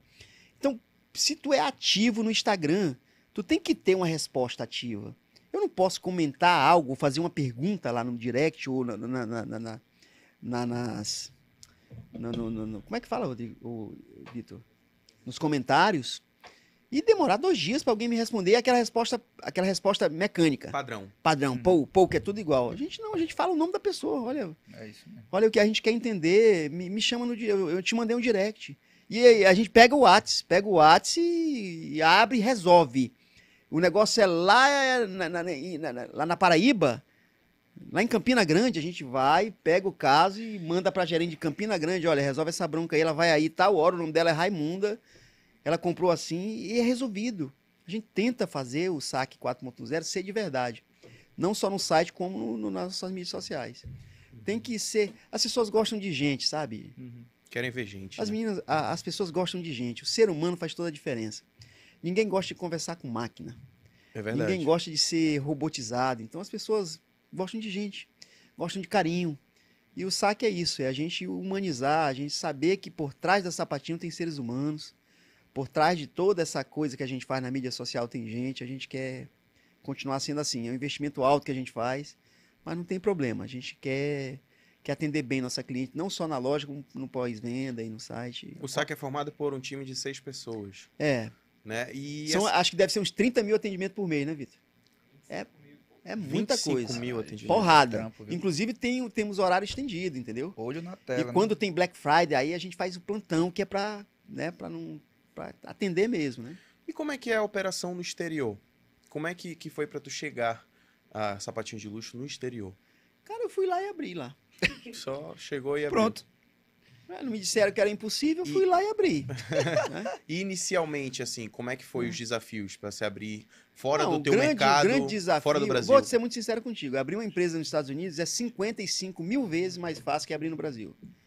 Ter um, negócio, de um dia, né? ter um negócio nos Estados Não, é 5 minutos, não é um dia. Cinco minutos? Ter um negócio nos Estados Unidos é 200 vezes mais fácil que ter no Brasil. É tudo mais fácil. Lá é tudo mais fácil. Eu queria ter. A... Aqui é que é complicado. Lá é fácil. Uhum. Agora com a pandemia ficou muito difícil, que a gente teve que levar sapato na mala praticamente, ou fazer importação é, de mala, porque não tinha como, mercado fechado, não tinha container. Os transportes. Meu amigo foi uma tragédia, mas as coisas se Mesmo equilibraram. assim, né? manteve. mantivemos e fomos pra cima e dificuldade a gente é doutor em dificuldade E o público americano, como é que ele lidou com, com a gente isso? tá numa região de Miami muito com muito com Muito muito, com muito Qual é a rua lá? é, no International Mall aquele Hum, shopping lá perto do aham. aeroporto Difícil pra achar americano em Miami. Assim. como Difícil achar americano. é a gente é, a gente a gente tá a gente não tem muita dificuldade que é um público muito miscigenado cubano argentino colombiano brasileiro e tal Sapatinho de luxo. sapatinho deluxe show De Luxor. Porra, cara, isso é, é, é- é diferente. Eu não sei nenhuma outra empresa daqui do Amazonas que esteja lá. Agora de cabeça, é mas difícil não é estar em Miami volto a te dizer sim. Difícil é estar em Salvador, em Brasília. Difícil é estar em Fortaleza. A carga tributária te- já chegou a te, te desanimar alguma vez? Porque Todo gente- dia. Hoje desanimou umas 80 vezes. Foi. Só hoje. Só né? de imposto. Carga tributária no Brasil é hedionda, pô. Você trabalha para o governo. Sim. É. Empreendedor, ele. É por isso que eu, é por isso que eu sou, eu sou antítese do- desses caras que fazem curso de empreendedorismo, que tá cheio agora de. Coach, Aí tu vai estudar o cara, o cara só tem a palestra, sabe? Só fez a O palestra. cara é dar uma aula de empreendedorismo, aí tu vai Não tem a o- vivência. O, ca- não, não, vê se ele não tem uma banca de banana. O sacana só tem a porra da palestra e quer ensinar o cara a ganhar dinheiro. Só a teoria. É só teoria, a voz impostada e todo cheio de gatilho e não sei o quê. Sim. Aí tu, sim, qual é a tua empresa? Não, ele muda de assunto, mas qual é o teu negócio aí? É só a porra do livro. Ele escreve um livro lá, escreve a palestra e tal, e quer ensinar as pessoas a ganhar dinheiro. Cara, empreender não é fácil, mas é o único caminho. Empreender não é garantia de sucesso, mas é o único caminho. Não tem jeito. Se, se alguém vier me perguntar, Rosenha, eu quero empreender. Digo, "O que que tu- como é que é? Eu começo a investigar a pessoa. Se ela não tiver perfil, eu digo, meu amigo, tu te- faz um concurso, deixa pra tu. Né? Empreender é, precisa ter muita, muita, muita, muita determinação. É, é possível para todo mundo, é possível. Mas a gente não pode romantizar o empreendedorismo. A gente não pode dizer que é flores, Que é tudo que fácil. o cara vai enricar, do que o cara não vai quebrar nunca, que o cara vai ter tempo, que o, que o cara vai ter um carrão, que o cara vai morar numa mansão. Cara, não é assim. Vai quebrar a cara se for Não pensar. é assim, é muito trabalho. Qualquer coisa que tu vai fazer tem um mundo de concorrente. Analisa os teus concorrentes. Qual é o teu produto? Que diferencial tem o teu produto?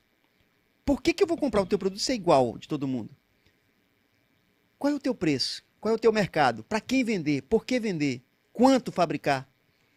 Tu tá resolvendo que problema das pessoas?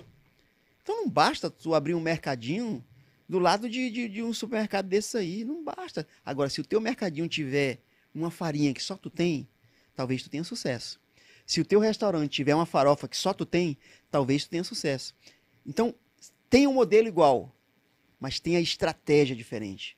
Porque o que muda é a estratégia. Empreender é possível. Empreender é um bom caminho, mas se você estiver disposto a correr riscos e, acima de tudo, fazer diferente, faça bem feito. Não seja mais um. Se, for, se for para ser mais um, não entre que você vai ser, sabe, devorado pelos tubarões que estão aí no mercado. Mas é, é justamente sobre os tubarões que eu quero falar agora. A gente vê muitos tubarões no teu ramo, né? Principalmente aqui em Manaus também. E como é que foi quando tu criou a Sapatinho e tu viu, cara, eu vou fazer esse, esse, esse diferencial inicial aqui? Tu já tinha na tua cabeça esse diferencial ou tu entrou só e... Você Falou, analisa. O que que- olha só a produto. grande sacada da Sapatinho. A Sapatinho simplesmente eliminou os concorrentes. A Sapatinho não tem concorrente, sabe por quê? Porque só quem vende sapatinho é nós. Sim. Pronto. Só encontra nas lojas da Acabou o Sapatinho. concorrente. Acabou, não tem mais concorrente. Porque se só eu tenho um sapatinho, eu não tenho concorrente. Agora, se eu vendesse Nike, Olímpicos, não sei o quê, Uhum. tem 200 lojas. Então, como só nós temos sapatinho, então nós não temos concorrente. A grande sacada da sapatinho é que ela acabou com os concorrentes dela. Quando ela criou uma monomarca, criou uma É. estratégia, nós não temos concorrente, a gente não quer nem saber. Não quer nem não, não nos interessa, a gente nem liga. Nem liga. E como que tu é- deu start nessa fabricação própria? Alguém te deu esse, esse bizu? Ou tu, tu conheceu alguma pessoa que, que conhecia do design, sabia é, A fazer? gente, a gente né, começou com a história de monomarca e foi. Era uma coisa bem feinha, e foi melhorando, e fomos descobrindo pessoas que, que trouxeram Fornecedores. qualidade, fornecedores, matéria-prima. Tudo deu evolução. Se tu pegar um sapato nosso de 10 anos atrás, tu não, tu não acredita que a gente já vendeu aquilo. É mesmo. Não acredita que é de tão dantesco que é, tão horroroso que é. Uhum. Hoje é outra história. Então, é, hoje a gente tem um time de, de- de- de- não só de, de design, mas a gente tem um time de- de qualidade. A gente tem um diretor de qualidade que o cara é altamente preparado. Sabe, a gente tem um CEO de, de- no Rio Grande do Sul que é altamente 50 anos no ramo. Então hoje a gente está cercado de gente de alto nível na parte fabril, na parte, na parte é, de estilo. E na- sendo bem sincero, é, é isso que tem que ser, é assim que tem que ser. Tu tem que ir até onde tu pode ir, cara.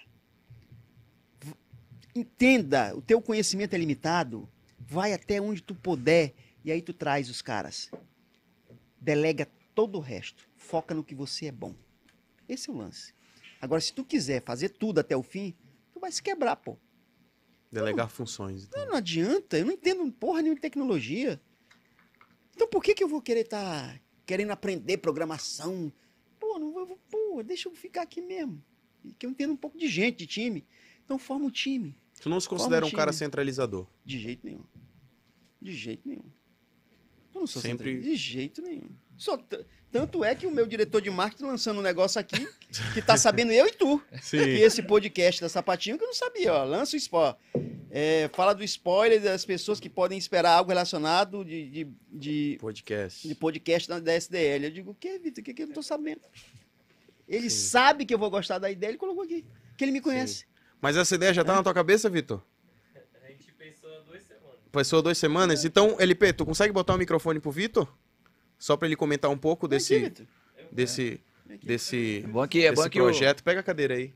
é bom que o projeto foi aprovado ao vivo, né? Foi, já tá aprovado ao vivo. Pra Foi saber- estratégia do Vitor, rapaz. Porque ele sabe Vai que a- a gente não é centralizador. Sim. Sim. Me explica um pouquinho mais, Vitor, como é que, que é essa ideia já voltada pro podcast com SDL? É, a gente tem um, um projeto que é o Inspire Elas, que ele iniciou um pouco antes da pandemia, em 2020. N- E a ideia era um talk show em shopping. A gente ia pro shopping, várias mulheres, falando sobre vários assuntos do dia a dia das mulheres. E aí tinham empreendedoras, feministas, enfim, de várias causas. E aí a gente passou dois dias no shopping falando, gravando tudo isso para ir para as redes sociais. Na, na época não era o podcast, mas seriam vídeos curtos sobre esses temas. Aham. E aí veio a pandemia, a gente conseguiu só- subir só um episódio, porque os 10 que a gente gravou, tava no shopping todo mundo sem máscara, ia ficar muito... Ah, é, muito... mal, E né? aparecer É. como se você tivesse gravado recente. Exato, ia aparecer recente e não ia ficar legal pra marca, então a gente resolveu guardar. Aham. E aí hoje já não faz mais sentido, porque já passou dois anos, então a gente pensou, cara, Muita por que, coisa que a já gente mudou. não transforma o Inspire Elas, que era um projeto de rua, num podcast com essas mulheres pra marca? Porque deu muito certo. Primeiro, todo mundo gostou, as seguidoras, as clientes gostavam. E a ideia é essa, assim, trazer mulheres pra conversar sobre o universo delas. Sim. Sem vender sapato. O sapato ali, ele é... Aham. Mas seria um podcast da sapatinho de luxo mesmo, Exato. com mulheres de diversos Exato. estilos, de diversas. Todo Exa- tipo de mulher. A ideia é trazer sempre em cada temporada uma influenciadora para mediar, para ser apresentadora, Sim. e aí ela vai convidar as mulheres para conversar de temas variáveis que a gente vai, Massa. vai colocar ali. Aí E vai, vai- ess- essas ideias de marketing todas surgiram do Vitor? Ou em conjunto com o Olha, time? Hoje todo mundo, né? Todo mundo contribui. É, o Vitor é um motor criativo, né? O Vitor, ele, ele é um motor criativo. O Vitor é, é, uma- é o que eu chamo de mosca branca. Sim. Eu adoro achar mosca branca. E a hora que eu vejo uma mosca branca, não tem conversa. Eu procuro reter, porque... Tu já viu uma mosca branca? Rapaz, Rapaz, agora Elas são raras, né? viu? não lembro não. Mosca branca. É, mosca branca é rara. Então, quando você encontra pessoas diferenciadas, você tem que reter, né? Então, o Vitor é um motor criativo da Sapatinho, só que ele formou um time.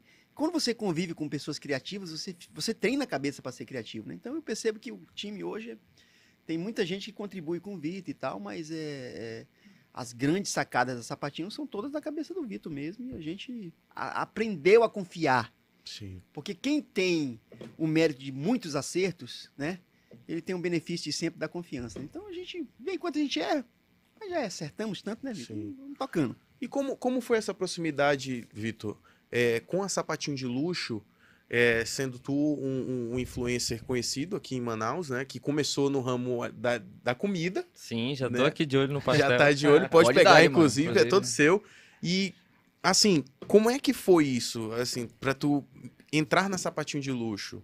Como é que foi esse, esse processo? Como é que foi essa aproximação com o Rosenha? Levar a tua ideia? Ele te chamou pra alguma campanha da sapatinho de luxo? Como é que foi? Na verdade, eu sou publicitário e, e antes de ser influenciador, blogueiro, eu já trabalhava em agência, já trabalhei aqui. já já já trabalhou fiz- aqui? Já fiz alguns trabalhos aqui com a. Digital, então eu sempre fui da área e nunca larguei. Mesmo sendo Aham. influenciador, tem dado certo com o Ed Comer, eu nunca deixei, nunca abandonei. E aí, há uns nove anos atrás, o Rosenha me conheceu através de uma agência e a gente começou esse trabalho que não, não parou. A, a parou. agência demitiu ele. Demitiu. Ele não quis falar. A agência, Perdeu, perdeu a Não, mosca branca, perdeu a mosca não. branca. ele era da agência, né? Sim. Aí o cara demitiu ele, né? O cara demitiu ele, o cara veio, foi lá me dizer, olha, eu tirei o Vitor e tal. Aí eu digo, olha, bicho, eu vou te falar uma coisa. Se Não deixa eu sentir saudade do cara, não. Só que aí eu senti saudade, né? Foi mesmo. Senti saudade. Aí, Porque tu atendia ele. É. Ah, rapaz. Aí eu esperei a poeira baixar e eu digo, vem cá, Vitor. Porque a gente sabe, né? A gente sabe e. Pô. Então isso tem o quê? O Vitor não era influenciador ainda. A Sapatinho época. fez um- uma meio que uma agência dentro da Sapatinho, digamos É um assim, uma media office, é né? uma house. É um né? in-house. É, é mais ou menos isso, né? Que, na verdade, a gente. É muito difícil ser criativo o tempo todo. Uhum. Não é fácil pra, pra Sapatinho, porque a Sapatinho já fez tanta coisa. Não é fácil fazer outra coisa interessante sempre. É muito difícil. Então a gente bate muita cabeça. E às vezes não é. A gente. Pô, a gente. é, não é fácil ser diretor de marketing da Sapatinho, porque ela tem uma estrada de, de cases. É, não, é, pô, não é todo dia que se, se constrói uma Sim. pirâmide. Não é todo dia que se acerta. Então, o nível de exigência aqui é um pouco maior por causa do, do nível de acertos, entendeu? Sim. Então, é, é- é- o cliente também já, já espera algo extremamente autoral, extremamente novo para reter, né? Então, pô, não é fácil. E por isso que a gente valoriza muito as pessoas que batem cabeça, porque ser criativo, tem dia que a gente não tá criativo. Né? Tem dia que não tá Que criativo. não tá rendendo. Bloqueio Tá. criativo. É, e, e- Só mais um spoiler. Ele Pode falou falar, aí que é difícil realmente ser criativo na Sapatinho. E esse ano a gente estava montando a. Ano passado a gente estava montando a missão desse ano. E a gente realmente estava batendo cabeça. Cara, a gente já fez de tudo. Já foi para vários lugares. Como se reinventar? E a gente conhece- conseguiu alguns modelos, algumas ideias. Rosé ainda não sabe, ainda vai receber, tá, tá em layout chegar, tá ainda. layout. Mas esse ano a gente quer fazer também uma missão diferente e trazer algo que o público sempre, sempre pediu. Então vai ficar aí no spoiler e depois, quando eu vier aqui, a gente pode conversar. Show de bola. agora. Inclusive, já vou dar o outro spoiler pra vocês. O Vitor vai estar aqui na nossa agenda de março, né? Aí, ó. março já vai estar em- aqui com a gente fazendo o podcast. Já rolou um aquece, Vitor. né? Um aquecimento. É, já foi um aquece aqui. E o Vitor hoje é responsável pelo marketing da Vou Sapatinho roubar o meu último pastel Pô, e deixar vocês aí. Tem nome, tem nome Valeu, o Vitor. podcast já? Tem nome o podcast? Vai ser o Inspire Elas. Inspire Elas, Ah, o mesmo falou. nome. É, exato. Ah, tá. Reforçando, tá à disposição aqui. Show de Posição estúdio. Show de Esse bola. Inspira e Elas é legal porque a gente, a gente, pô, a gente tratou sobre temas delicados, depressão, a gente quer tratar sobre vitiligo, psoríase, a gente quer tratar sobre Inspirar mesmo as mulheres. inspirar, né? a gente Aham. quer trazer mulheres reais e mostrar para as outras mulheres reais que elas têm capacidade de serem muito maiores porque elas são maiores, né? A gente é muito ligado na causa feminina porque a gente acha que a mulher move o mundo. A gente tem convicção que as mulheres são a razão de tudo e, e a Sapatinho é apaixonada por mulheres, né? Não tem E- por que ser diferente, né? Tu é um cara mais low profile, né? Tu, tu gosta mais de ficar ali no bastidor e tudo mais, porque, no caso, a sapatinho de luxo. Tu não aparece lá. É, é preferência tua mesmo? Tu prefere Sapa- trabalhar com A pessoas? Sapatinho é muito bonita pra mim estar tá né? Que isso. Então, é, a gente. Esse ano que a gente demonstrou um pouco mais a cara e tal, mas eu sempre dispensei, assim. Porque sempre tem fui- alguns empresários aí que É. eles metem a cara, história. É, eu admiro. Eu acho que, que é bacana. As pessoas querem saber a história, né? Sim. Mas eu, eu, eu sou um pouco mais comedido, assim. Sei lá. Eu, na, porque na nossa cabeça, é, você acha que a tua história é comum, né? Aham. Porque todo mundo tem, tem uma história mais ou menos parecida, um roteiro mais ou menos parecido, né?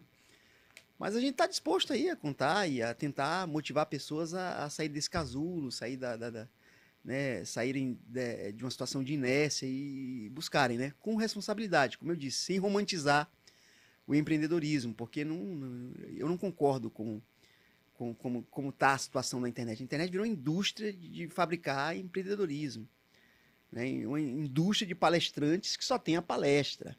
Uhum. Isso não, isso, não, isso é quase charlatanismo, isso aí não é errado. Porque empreender não é fácil.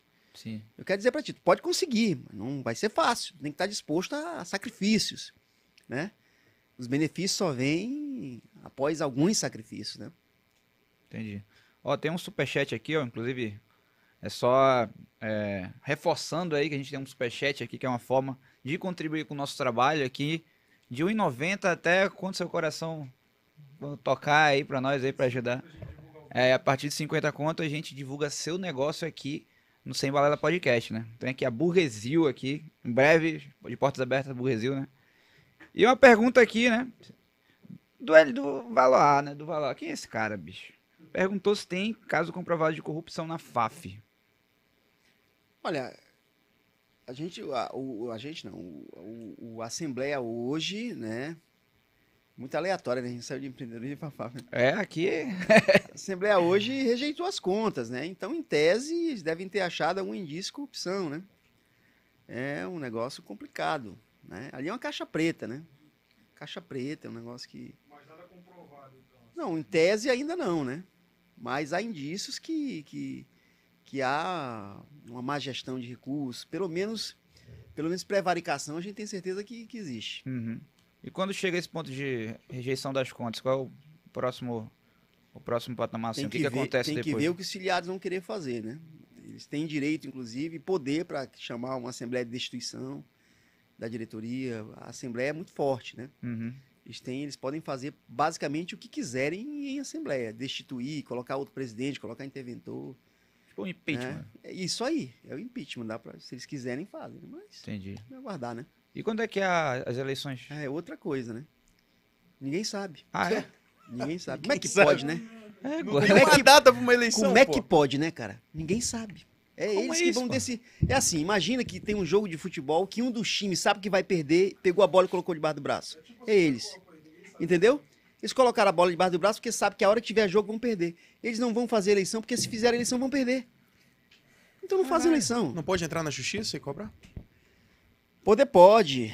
A Assembleia, é, é, os filiados podem fazer isso, né? É uma opção deles, né? Mas a gente tá tranquilo. A gente, a gente sabe que o trabalho que foi feito, a gente sabe a história que a gente tem no futebol. A hora que tiver eleição, a gente vai ganhar a Mas eleição. não tem um- uma data limite, alguma coisa pra puxar 31 essas de dezembro. Diz eles que é 31 de dezembro, mas o estatuto diz que é a partir do dia 1 de março. Aqui- o estatuto é feito, o Pois é. estatuto da federação é feito para perpetuar quem está no poder. É por isso que com um mês, dois meses que a gente for presidente, a gente vai mudar o estatuto para que isso nunca mais aconteça. Uhum. Para nunca mais ninguém ficar mais de uma reeleição lá dentro. Rosinha, eu vi o pessoal aqui te chamando de meu deputado. Pois é, né? Verdade. Generosidade dos amigos. né? Generosidade dos amigos, né? Não vamos.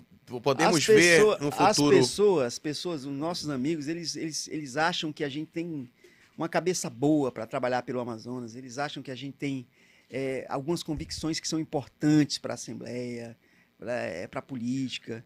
É, eu, não, eu já fui, já tive mandato. Então as pessoas, pô, as pessoas te veem como liderança Sim, claro. né? Eu fico feliz das pessoas terem. é, não, não me sinto me chamar de meu deputado, não me- eu acho que é uma coisa grande. Sim. Eu acho que qualquer deputado que serve seu estado é um prestígio, é, um- é- é uma coisa legal. Ser deputado do, do estado bacana como o Amazonas, isso é uma honra.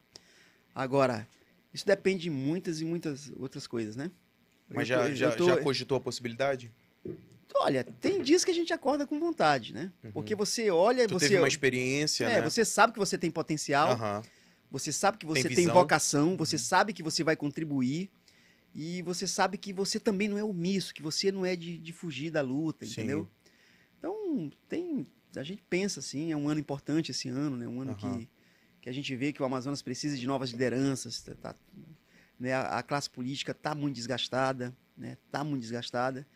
Colocar seu nome e apreci- a apreciação do povo não é fácil, o povo, o povo ama o empresário, o povo ama o Rosenha Boleiro, o, povo- o povo ama o Rosenha é, desportista, mas na hora que você diz eu sou político, metade já passa a te odiar só porque tu é político, é, né? cara, É um isso é peso, uma... Isso, isso é um peso difícil, né? É algo que eu, eu É. vejo muito, sabe, Rosinha? Política é queimado, meu amigo. É, Então você tem uma vida que todo mundo te respeita e tu se Do candidata nada, e é. passa a ser desrespeitado pelas pessoas, né? É foda. É complicado, é foda pra caramba. isso, isso de alguma forma é, muda o teu pensamento em pensar algum Cara, eu, dia... tenho- eu, eu amadureci muito com relação a isso. Eu sei que as pessoas estão certas e elas têm razão. Eu vou te co- contar uma historinha. Eu, todo mundo sabe da minha relação com a zona sul da cidade de Manaus. Todo mundo sabe. né? eu sou um cara que eu tenho muita, muitos amigos na zona sul. Morro Educando, Betânia, São Lázaro, aquela galera toda. Quando eu me candidatei em 2012, eu fui na Panaí pedir voto. Eu tinha ido uma semana antes na Panaí, ou duas, comer tucumã e tal, falar com os peixeiros, e aquela coisa toda, alguns amigos meus. E eu sei o tratamento que eu tive duas semanas anteriores, e nesse dia eu fui pedir voto. Eu estendi a mão para o senhor, ele não estendeu a mão para mim. Foi mesmo, Rosenha? Aquilo, naquele dia, quase que eu desisto da candidatura. Por É? causa desse senhor. Por causa daquele senhor, porque, pô, eu, eu fiquei muito triste, entendeu? O que, que eu tô fazendo com a minha vida, pô? Tô, eu Sim, um cara tô- sempre foi querido, né? Sempre fui querido e agora o cara não tá estendendo a mão pra mim. Mas eu entendi que, que é normal aquilo, que é assim, 10 não gostam de ti, mas 90 gostam. Então não dá pra tu, pra tu eh, se abater com isso. E hoje, mais maduro, eu acho que não me abateria, né? Mas ser político não é fácil, porque a classe é queimada. Muito. A classe é queimada. Talvez porque o povo tenha até razão de, de não gostar tanto de político, mas não tem outro caminho, Willis. Não tem. O único caminho capaz de mudar a vida das pessoas é, a, política. Não tem jeito. Ainda não encontramos um outro não caminho. É, é a política. É a política que está invadindo a Ucrânia. Sim. É a política que quer acabar com a Zona Franca, reduzindo é, o IPI em 25%. Não Qual é é? a tua não- opinião sobre essa, essa redução, Rosenha? É um MP. Porque, assim, é- não, a É uma redução de impostos. A gente sabe que a carga tributária no país não é fácil, é foda. A gente vive num país que é uma das maiores cargas tributárias do planeta, né? Mas só que em contrapartida prejudica a nossa Zona Franca, mas também favorece, de certa maneira, o- o- os, os consumidores. Porque menos Não, impostos cara, significa... Não, mas assim, isso não muda nada. Pro, pra, vou te explicar. Porque, é, na verdade, ela está reduzindo o crédito de IPI. Sim. Ou seja, se eu tô lá em São Paulo e eu comprava algo de Manaus, eu, comprara, eu comprava com, com 10 de IPI. Agora eu vou comprar com, com 7,50 de IPI. Está reduzindo o crédito. Por isso que perde competição na Zona Franca. Entendeu? Então você não pode pensar, nas, você não pode ter uma área da- do país como a Zona Franca que é defendida e, salva, e, e- e- E preserva a resgua- Amazônia. resguardada por uma Constituição e você atacar esses direitos com medida provisória. Não dá. Então, é, é- não é aceitável, até porque não tem o efeito. não- Isso não vai criar a economia que se pensa no país. Pelo contrário, o cara não vai, não vai comprar de Manaus porque não vai fazer sentido, porque ele não vai ter o crédito que ele teria. A gente pode estar entregando tudo isso para a China, por Não, exemplo. É, isso é um. Eu acho, que a, eu acho que a Amazônia tem que ser tratada com excepcionalidade. Eu acho que, a, eu acho que Manaus. ao isolamento Manaus tem que ser tratado com excepcionalidade e, e eu acho que a bancada amazonense vai para cima, é um MP. Já tentaram tantas vezes, né? Tirar direitos aqui, né? Tirar, tirar, tirar. é- é- é- é- não é nem direito, tirar vantagens que. Que a Zona Franca propõe. Nós estamos a 30 dias de São Paulo, nós temos que ter, alguma- tem que ter alguma vantagem, rapaz. Sim. Ou eu vou comprar de Manaus porque, porque Manaus é linda? Não, eu tenho que ter alguma vantagem para É. consumir coisa de Manaus, para produzir em Manaus. E logística não tem. Não tem. Se eu instalo uma indústria aqui e o meu cliente lá embaixo não tem crédito de IPI, o que, que eu estou fazendo aqui? É. Né? Se eu não tenho aqui desconto de ICMS, se eu não tenho terreno, se eu não tenho incentivo para vir para Manaus, eu vou para São Paulo, pô. Ligado com o Brasil, perto do meu polo produtor, tudo mais Sim. simples. Que o navio chega lá em Santos, o navio chega lá em Santa Catarina. Então não tem porquê. Quer, quer que a Amazônia fique de pé? Quer manter Manaus sendo o sucesso que é? Vamos preservar a Zona Franca. Agora, dizer que nós precisamos criar outra coisa, ah, eu concordo. Pois é, porque nós tem um precisamos, discurso nós precisamos criar outro polo. Sim, nós precisamos criar outra polo maneira turístico. De sobreviver. Pode ser o que for, não sei. A gente tem biotecnologia, biocosmético, turismo, é o que for. Entendeu? Agora, a Zona Franca talvez seja um dos únicos projetos que realmente deram certo. A Zona Franca faz bem pro Brasil, pô. A Zona Franca faz bem pro Brasil. Então eu acho que atacar a Zona Franca não é o caminho. E nem pode ser bandeira de nenhum ministro de economia. Eu acho que é uma traição, porque a Zona Franca é garantida por Constituição, pô. Então tem que parar de atacar a Zona Franca com medida provisória. Tem que parar com isso, porque não, não é inconcebível. E essa, essa questão desse discurso de que a gente precisa não mais apenas depender da Zona Franca e sim começar a ter outras alternativas. Você concorda? Concordo. Não, não resta dúvida. Que já, já gente- passamos muito tempo dependendo muito da Zona É. Franca e sem procurar outra alternativa. É. Seria um comodismo? É, não- eu não vou dizer comodismo, mas assim. A gente é muito. O Brasil é muito forte com agro, né? Sim, Eu não consigo imaginar a Amazônia cheia de boi. não tem como, pô. Porque onde o boi, pisa. É, eu não consigo não imaginar a. Amazônia com, com, com, com campos de soja, né? Biotecnologia, biocosmético, biomedicinal, é muito bonito esse discurso, mas isso requer pesquisa, uma requer estrutura. turismo. É muito lindo, mas isso requer que te- a gente não tem voo pro Rio, pô. É. Não direto. tem mais é. voo pro Rio, tu tem que ir não sei pra onde pra chegar no Rio. Eu tava comprando hoje uma passagem, uma escala. Alter do Chão tem mais turista do que Manaus. É. Né? E olha, Presidente Realmente. Figueiredo. É, lindo. então, cara, lindo, maravilhoso, mais de 100 cachoeiras. Porra. Assim, pô, vamos, vamos pensar. é, A curto prazo não tem jeito. Né? Eu acho que a gente tem que lutar pela Zona Franca mesmo. E, e, ah, pode ser culpa nossa? Pode não ter, termos criado. Só que nós temos limitações. Nós temos limitações é, é, ecológicas, limitações é, reguladoras. Nós temos. Nós, nós moramos longe. Uma burocracia Uma absurda. burocracia absurda, ninguém consegue fazer uma estrada Sim. né? É complicado.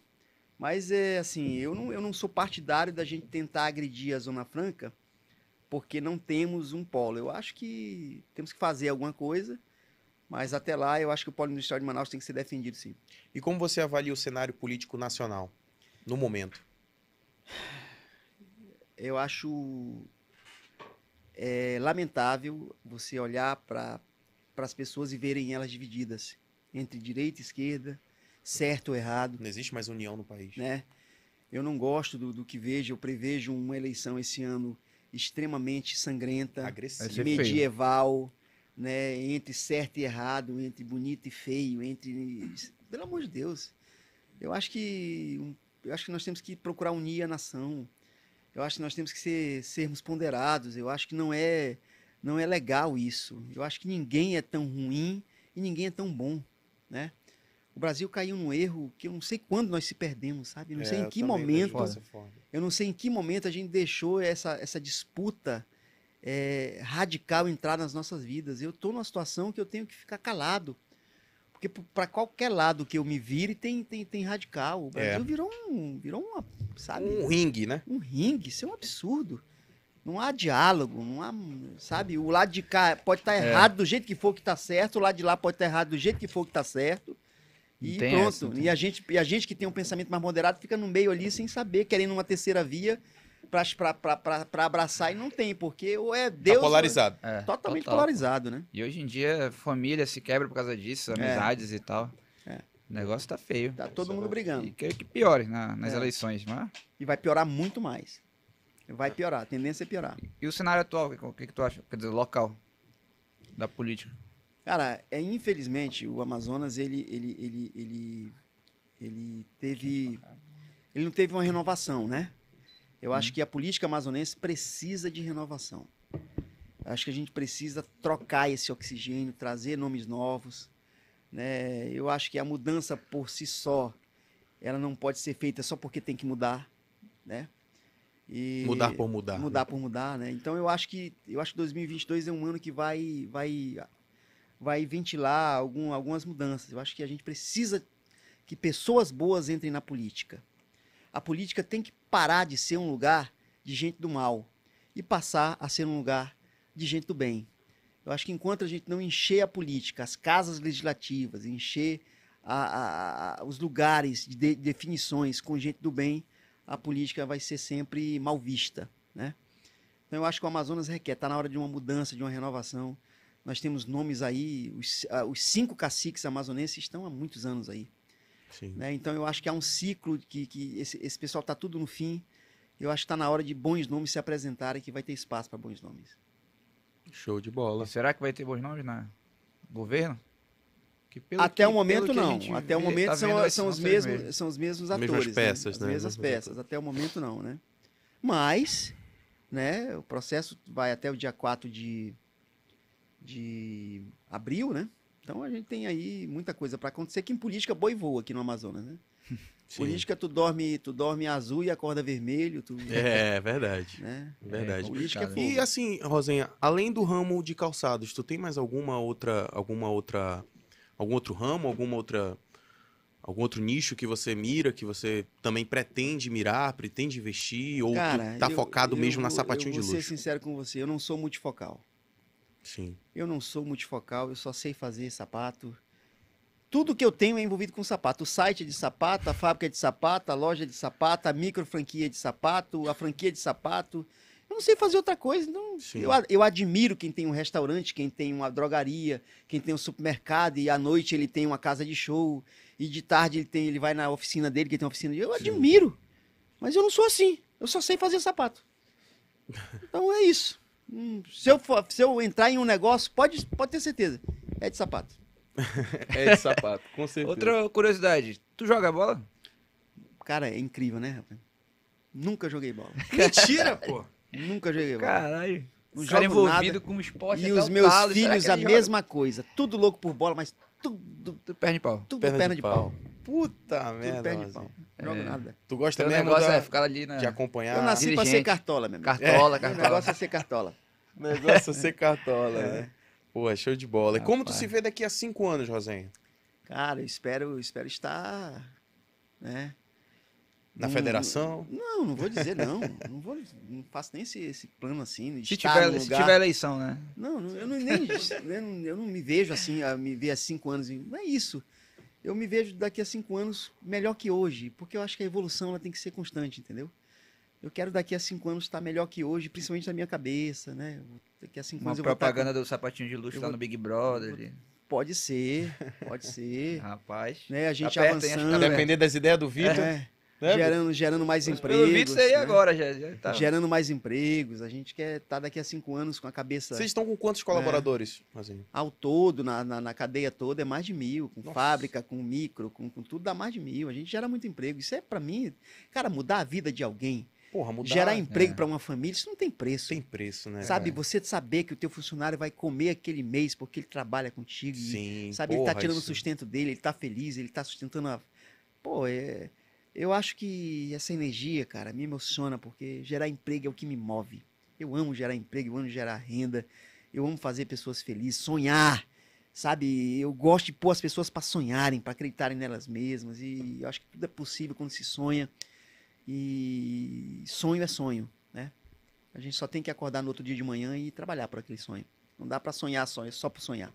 Sim. Daqui a cinco anos, então, você quer estar continuando gerando emprego, Eu gerando quero renda? continuar sendo esse sonhador que sou. Sim. Só que lá na frente, né? Lá na frente. Quando você atinge, quando você atinge a liderança de um mercado, como que fica a tua motivação? Para onde você mira? Porque quando você está na liderança, as pessoas de baixo estão motivadas a, a te atingir e a te ultrapassar.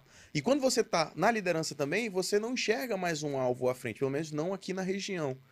Como é que, que é essa, essa, esse, O esse topo, sentimento? o topo, o topo é solitário, né? O Exatamente. topo é solitário, né?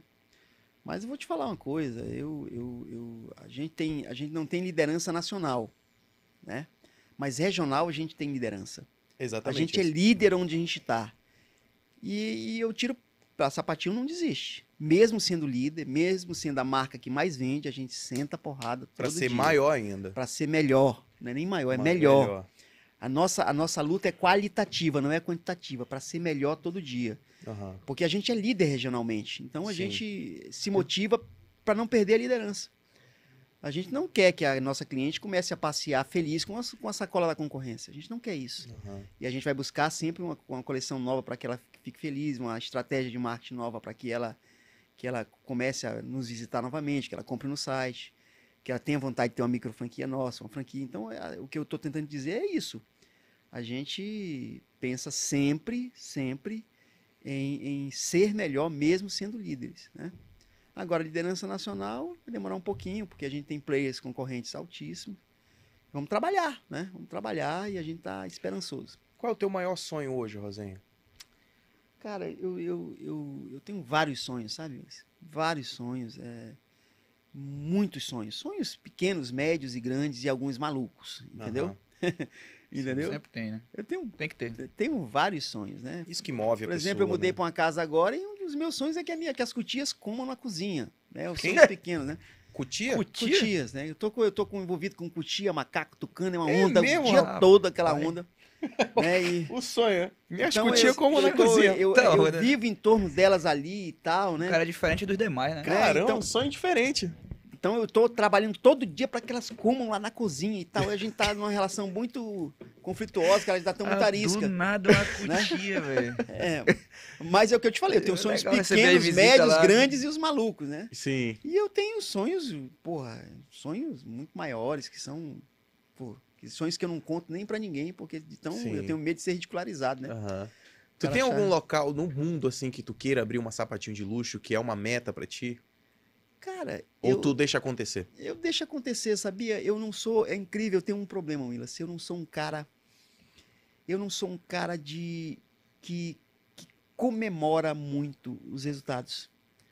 Por exemplo, a gente abre uma baita de uma loja e eu. Pô, beleza, pô, foi, foi, foi legal, tá linda a loja. Parabéns aí o time aí. Eu não sou.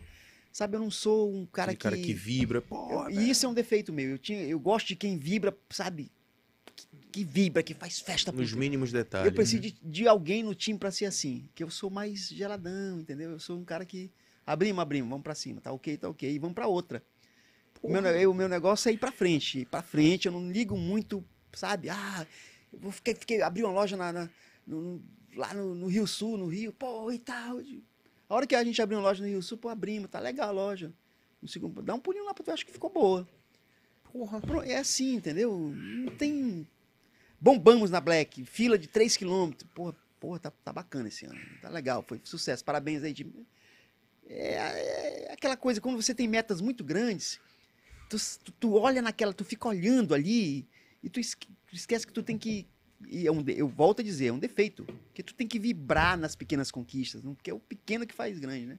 Só que Sim. quando você olha muito pra frente, pra amanhã, tu não vê hoje, só vê só amanhã, só amanhã, só amanhã, né?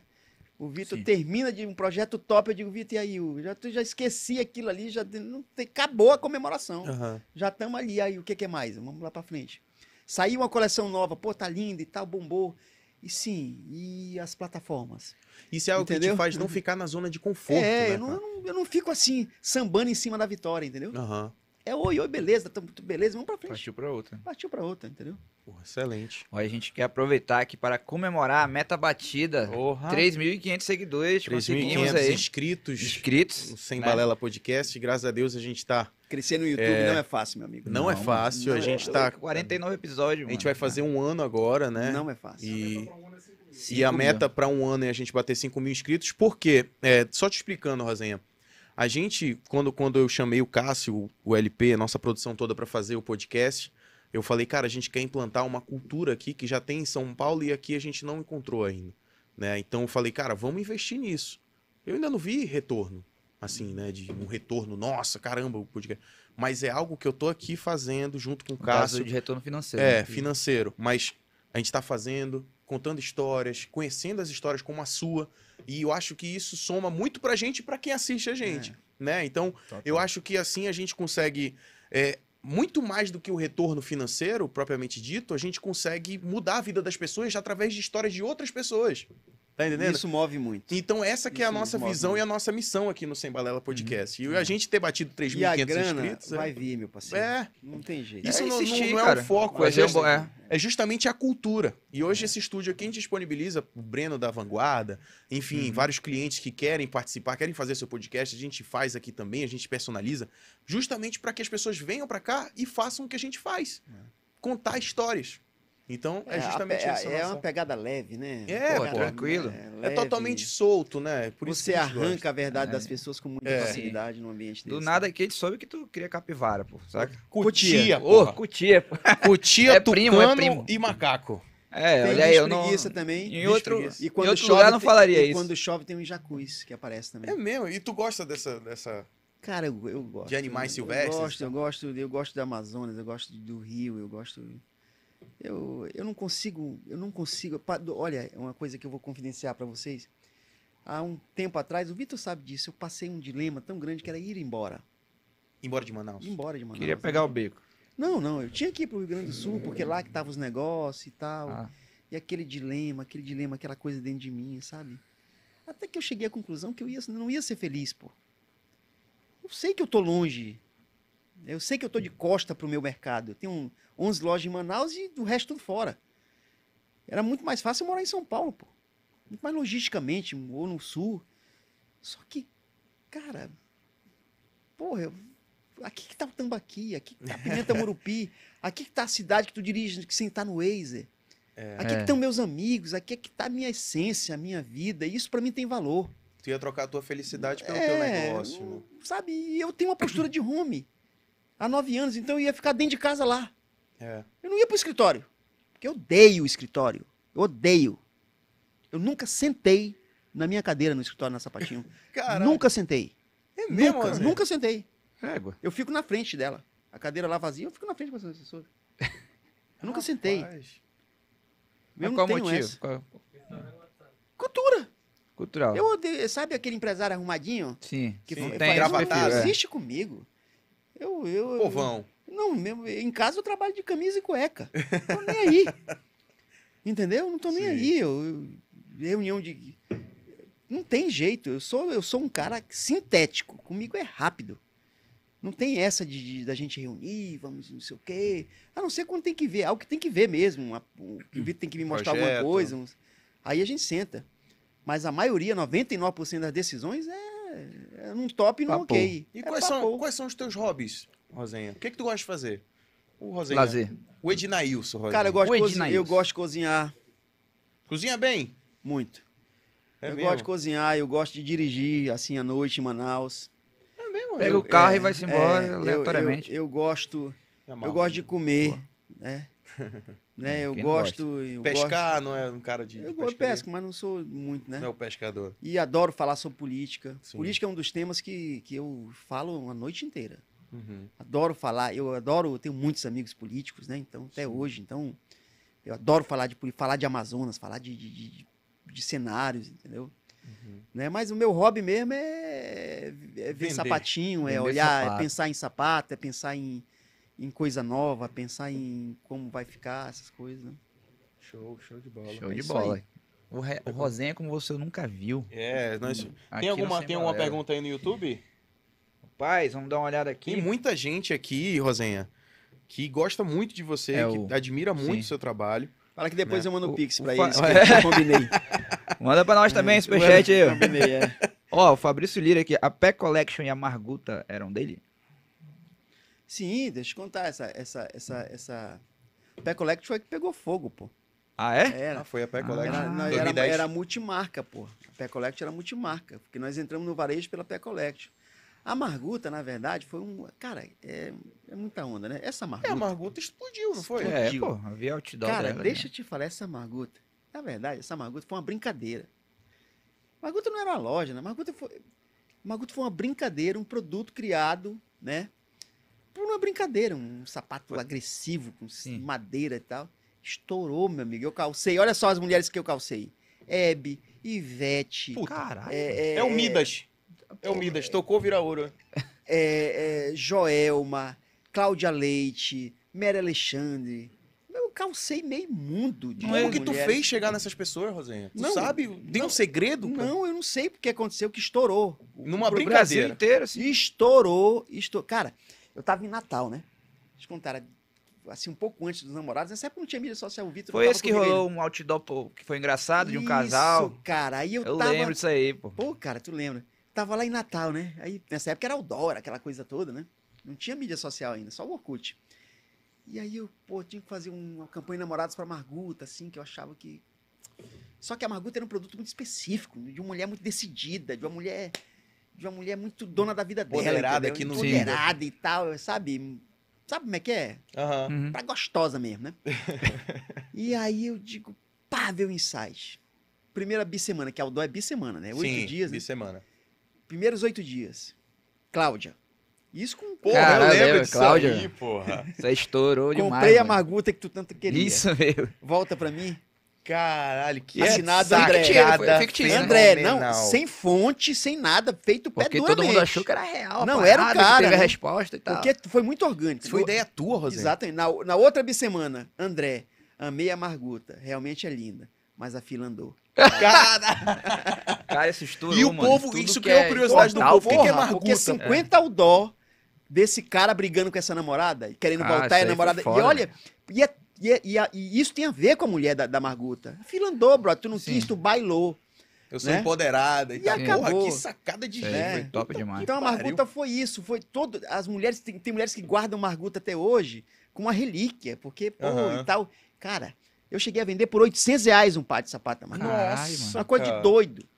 Sabe, eu vi. O que, o que eu vi de porrada na porta da loja de namorado da dona, que era caro. 199 há 20 anos atrás. Tu já imaginou? É. Sim. O produto era 199, 299 há 20 anos atrás. A dona queria e o cara vendo, cara, eu falei, quero. O pau cantava. Nossa. Foi uma loucura. E, e graças a Deus a gente já teve muito sucesso assim com o produto. A gente já acertou muito, sabe? Genial, mano. Tu não, Foi tu, não, tu não mira assim numa linha premium, digamos assim, é, para concorrer com, com também Eu sei, grandes marcas assim. Olha, é muito difícil De assim. luxo? É, não vou ser muito sincero contigo. Eu não conheço nenhum rico. Então, eu- os ricos, assim, os, ah, os muito ricos, eu não. Eles Sim. são tão raros que, que não quero vender para eles, não. E Aham. principalmente aqui no Amazônia, que eles vão para Miami e tal. É. Eu não tenho, não penso. um, é, Eu quero. Eu acho que o nicho de mercado que nós estamos é o melhor. A gente quer, quer ter uma Popular. a gente não é nem popular, a gente quer ser a moda possível. A gente quer ser o luxo possível, o sonho Atingível, possível, né? atingível. Eu sempre digo o seguinte, que a, que a Sapatinho é, é, é, é o Habibs. Ninguém tem vergonha de comprar uma esfirra do Sim. Habibs por 99 centavos. Sim. Uhum. Né? A, a Sapatinho é, é um HB20, que tem um design legal e todo mundo usa. Sim.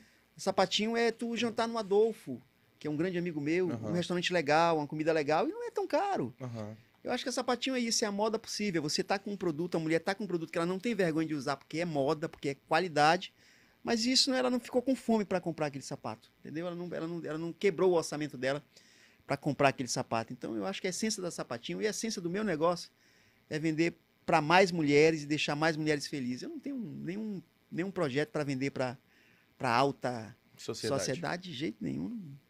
Nada, nada. Até porque você, eu- quando eu estou na Europa, eu vejo nas grandes marcas 1.500, 2.000 euros um par de sapato. Pô, Sim. tu dá 20 mil num par de sapato, né, cara? É Porra. ok, né? Mas. É, eu respeito, mas eu prefiro Continuar nessa. me inspirar naquele sapato e fazer um igual para vender a 199. Show de É bola. isso, rapaz. Show de bola. Olha, cara, Estamos aí com sensacional. mais de duas, duas horas de papo. Mais de duas horas de papo. Hora do susto, né? Conseguimos é, atingir nossa meta. Conseguimos passar aqui para vocês também o Ednailson Rosenha. O Ednailson Rosenha, empreendedor, um dos maiores aqui da, da região.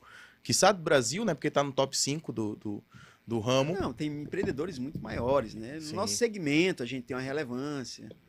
Mas assim, a gente tem muitos empresários incríveis no Amazonas, mas a gente, como a gente trabalha com moda, né? Uhum. Tem uma presença nacional bacana, mas a gente, a gente sabe que a gente tem uma estrada muito, pela, muito grande pela frente, né? Sim. Nosso negócio é um negócio relativamente pequeno ainda, né? A gente tem negócios muito maiores amazonenses que a gente respeita e bate palmas e, Uhum. e reconhece. A gente tem muito. Os meus fãs, como empresários, são amazonenses, Uhum. são paulistas. Os meus fãs são, são daqui. Eu respeito muita gente daqui. Show de bola. E Ganhou mais dois fãs. É, com certeza. A gente não conhecia a história do, do, do Rosenha, né? Como foi essa, essa, essa trajetória, né? Sempre né? bom a Para chegar a sapatinho de luxo. trajetória. vindo do futebol, nunca jogou bola, mas Nunca é um jogou. cara identificado com futebol, né? Que trouxe Túlio Maravilha por Túlio faz, coisas que a gente, né, discutiu aqui que isso aqui a gente costuma dizer que fica pra posteridade, nunca vai sair, entendeu? Então é, uma, é um papo que a gente tem muita honra de fazer, porque vai ficar, entendeu? Vai ficar, daqui a cinco anos a gente vai assistir de novo e falar, caraca, a gente tava pensando nisso e hoje eu alcancei, eu alcancei, né? Então é isso que a gente fala pras Eu pessoas. vou olhar e vou dizer, pô, meu botox estava vencido. Meu botão... Agora tá melhor, né? Agora... Não, agora... Pô, eu ainda tinha cabelo. Olha, rapaz. Onde eu era magrinho. Pô, bicho, olha o Vitor. Olha aí, o Olha, Vitor. é. Mas é isso, é, isso, justamente essa, esse. Essa é a essência da parada do podcast, né? Essa é a essência. Então a gente está muito honrado, muito feliz. Obrigado ao Vitor, toda a sua equipe que, que permitiu que isso Não, e acontecesse. engraçado que eu não tenho costume, né? Eu não, eu não- eu Sim. não- eu não- gente. Vitor que me, me arrasta. Aham. Vitor que me arrasta, porque eu. Ih, pra mim dizer. É um cara mais na tua, mais Mas- fechado. Na verdade, eu acho que deve ser até preguiça. Porque É. deve, ser, deve ser até preguiça, porque eu não tenho. Eu não tenho. Eu nego muito convite para muita coisa, sabe? Sim. Muito. Engraçado lá em Boa Vista, Boa Vista é uma capital, né? Uhum. Mas é uma capital com, a- com, com um clima diferente. Por exemplo, as, as, as, as pessoas vão fazer aniversário de 15 anos do- das filhas, elas chamam a sociedade de Boa Vista. Uhum. Aí mandam uma carta lá pra loja, ao fulano, dono da sapatinho pra ir, né? É engraçado. É tipo interior, né? É, Uma capital legal, né? interiorana, Uma parada né? formal, Então, né? Lá em Boa Vista, as pessoas. É, é- é tipo assim, a gente nega muito, né? Aham. né? Mas esse lance do, do- do- a liberdade que esse tipo de programa de vocês tem me atrai. Uhum. É a liberdade de falar de coração aberto, sem Sim. tempo, sem pausa para comercial, aquela coisa É. toda. Né? E Eu a gente legal. foca muito nisso. É, essa, essa, a gente dá muito essa, essa facilidade para que a pessoa possa É. se abrir, conversar e falar com o público dela, pô, É. entendeu? Falar com os clientes, entendeu? Eu acho que hoje as pessoas que assistiram o podcast com certeza se identificaram ainda mais com a sapatinho de luxo. Eu espero que não tenha Tal- perdido cliente. Talvez até, talvez até não. os clientes queiram comprar a Marguta, né? Porque É, agora agora sabem, lembraram por- de novo, por porra, mulher saudade, né, da empoderada, vou usar a Marguta, vai que a sapatinho lança de novo aí, vai que lança a Marguta do nada. Partiu Marguta é- daqui a partiu daqui, história, de agora de novo. Mas ó, Rosinha, quero te agradecer de coração por ter vindo aqui com a gente. Foi um prazerzaço, você ensinou muito a nós dois e as pessoas que assistiram. Eu sou um empreendedor também, Cássio, todo mundo aqui empreende, todo mundo trabalha bastante e a gente fica muito feliz de aprender um pouco mais com um cara que é um case de sucesso no Amazonas. Muito obrigado por ter vindo aqui com a gente. Eu que agradeço, eu acho que o espaço é importante para falar da gente, né? Falar, falar, se, se abrir. Eu acho que a verdade, ela, ela, a verdade é sempre melhor do que qualquer meia verdade. Então, quando você conversa com uma pessoa por duas horas e meia, você sente a energia daquela pessoa, o ouvinte sente, né? Sim. E eu quero, né? Contribuir de alguma forma, né? Contribuir de alguma forma com com nossos clientes, com quem quer empreender, com quem tem vontade, mas não tem esperança, não tem coragem, jogando a real sempre, jogando é, é, é, as possibilidades reais e agradecer.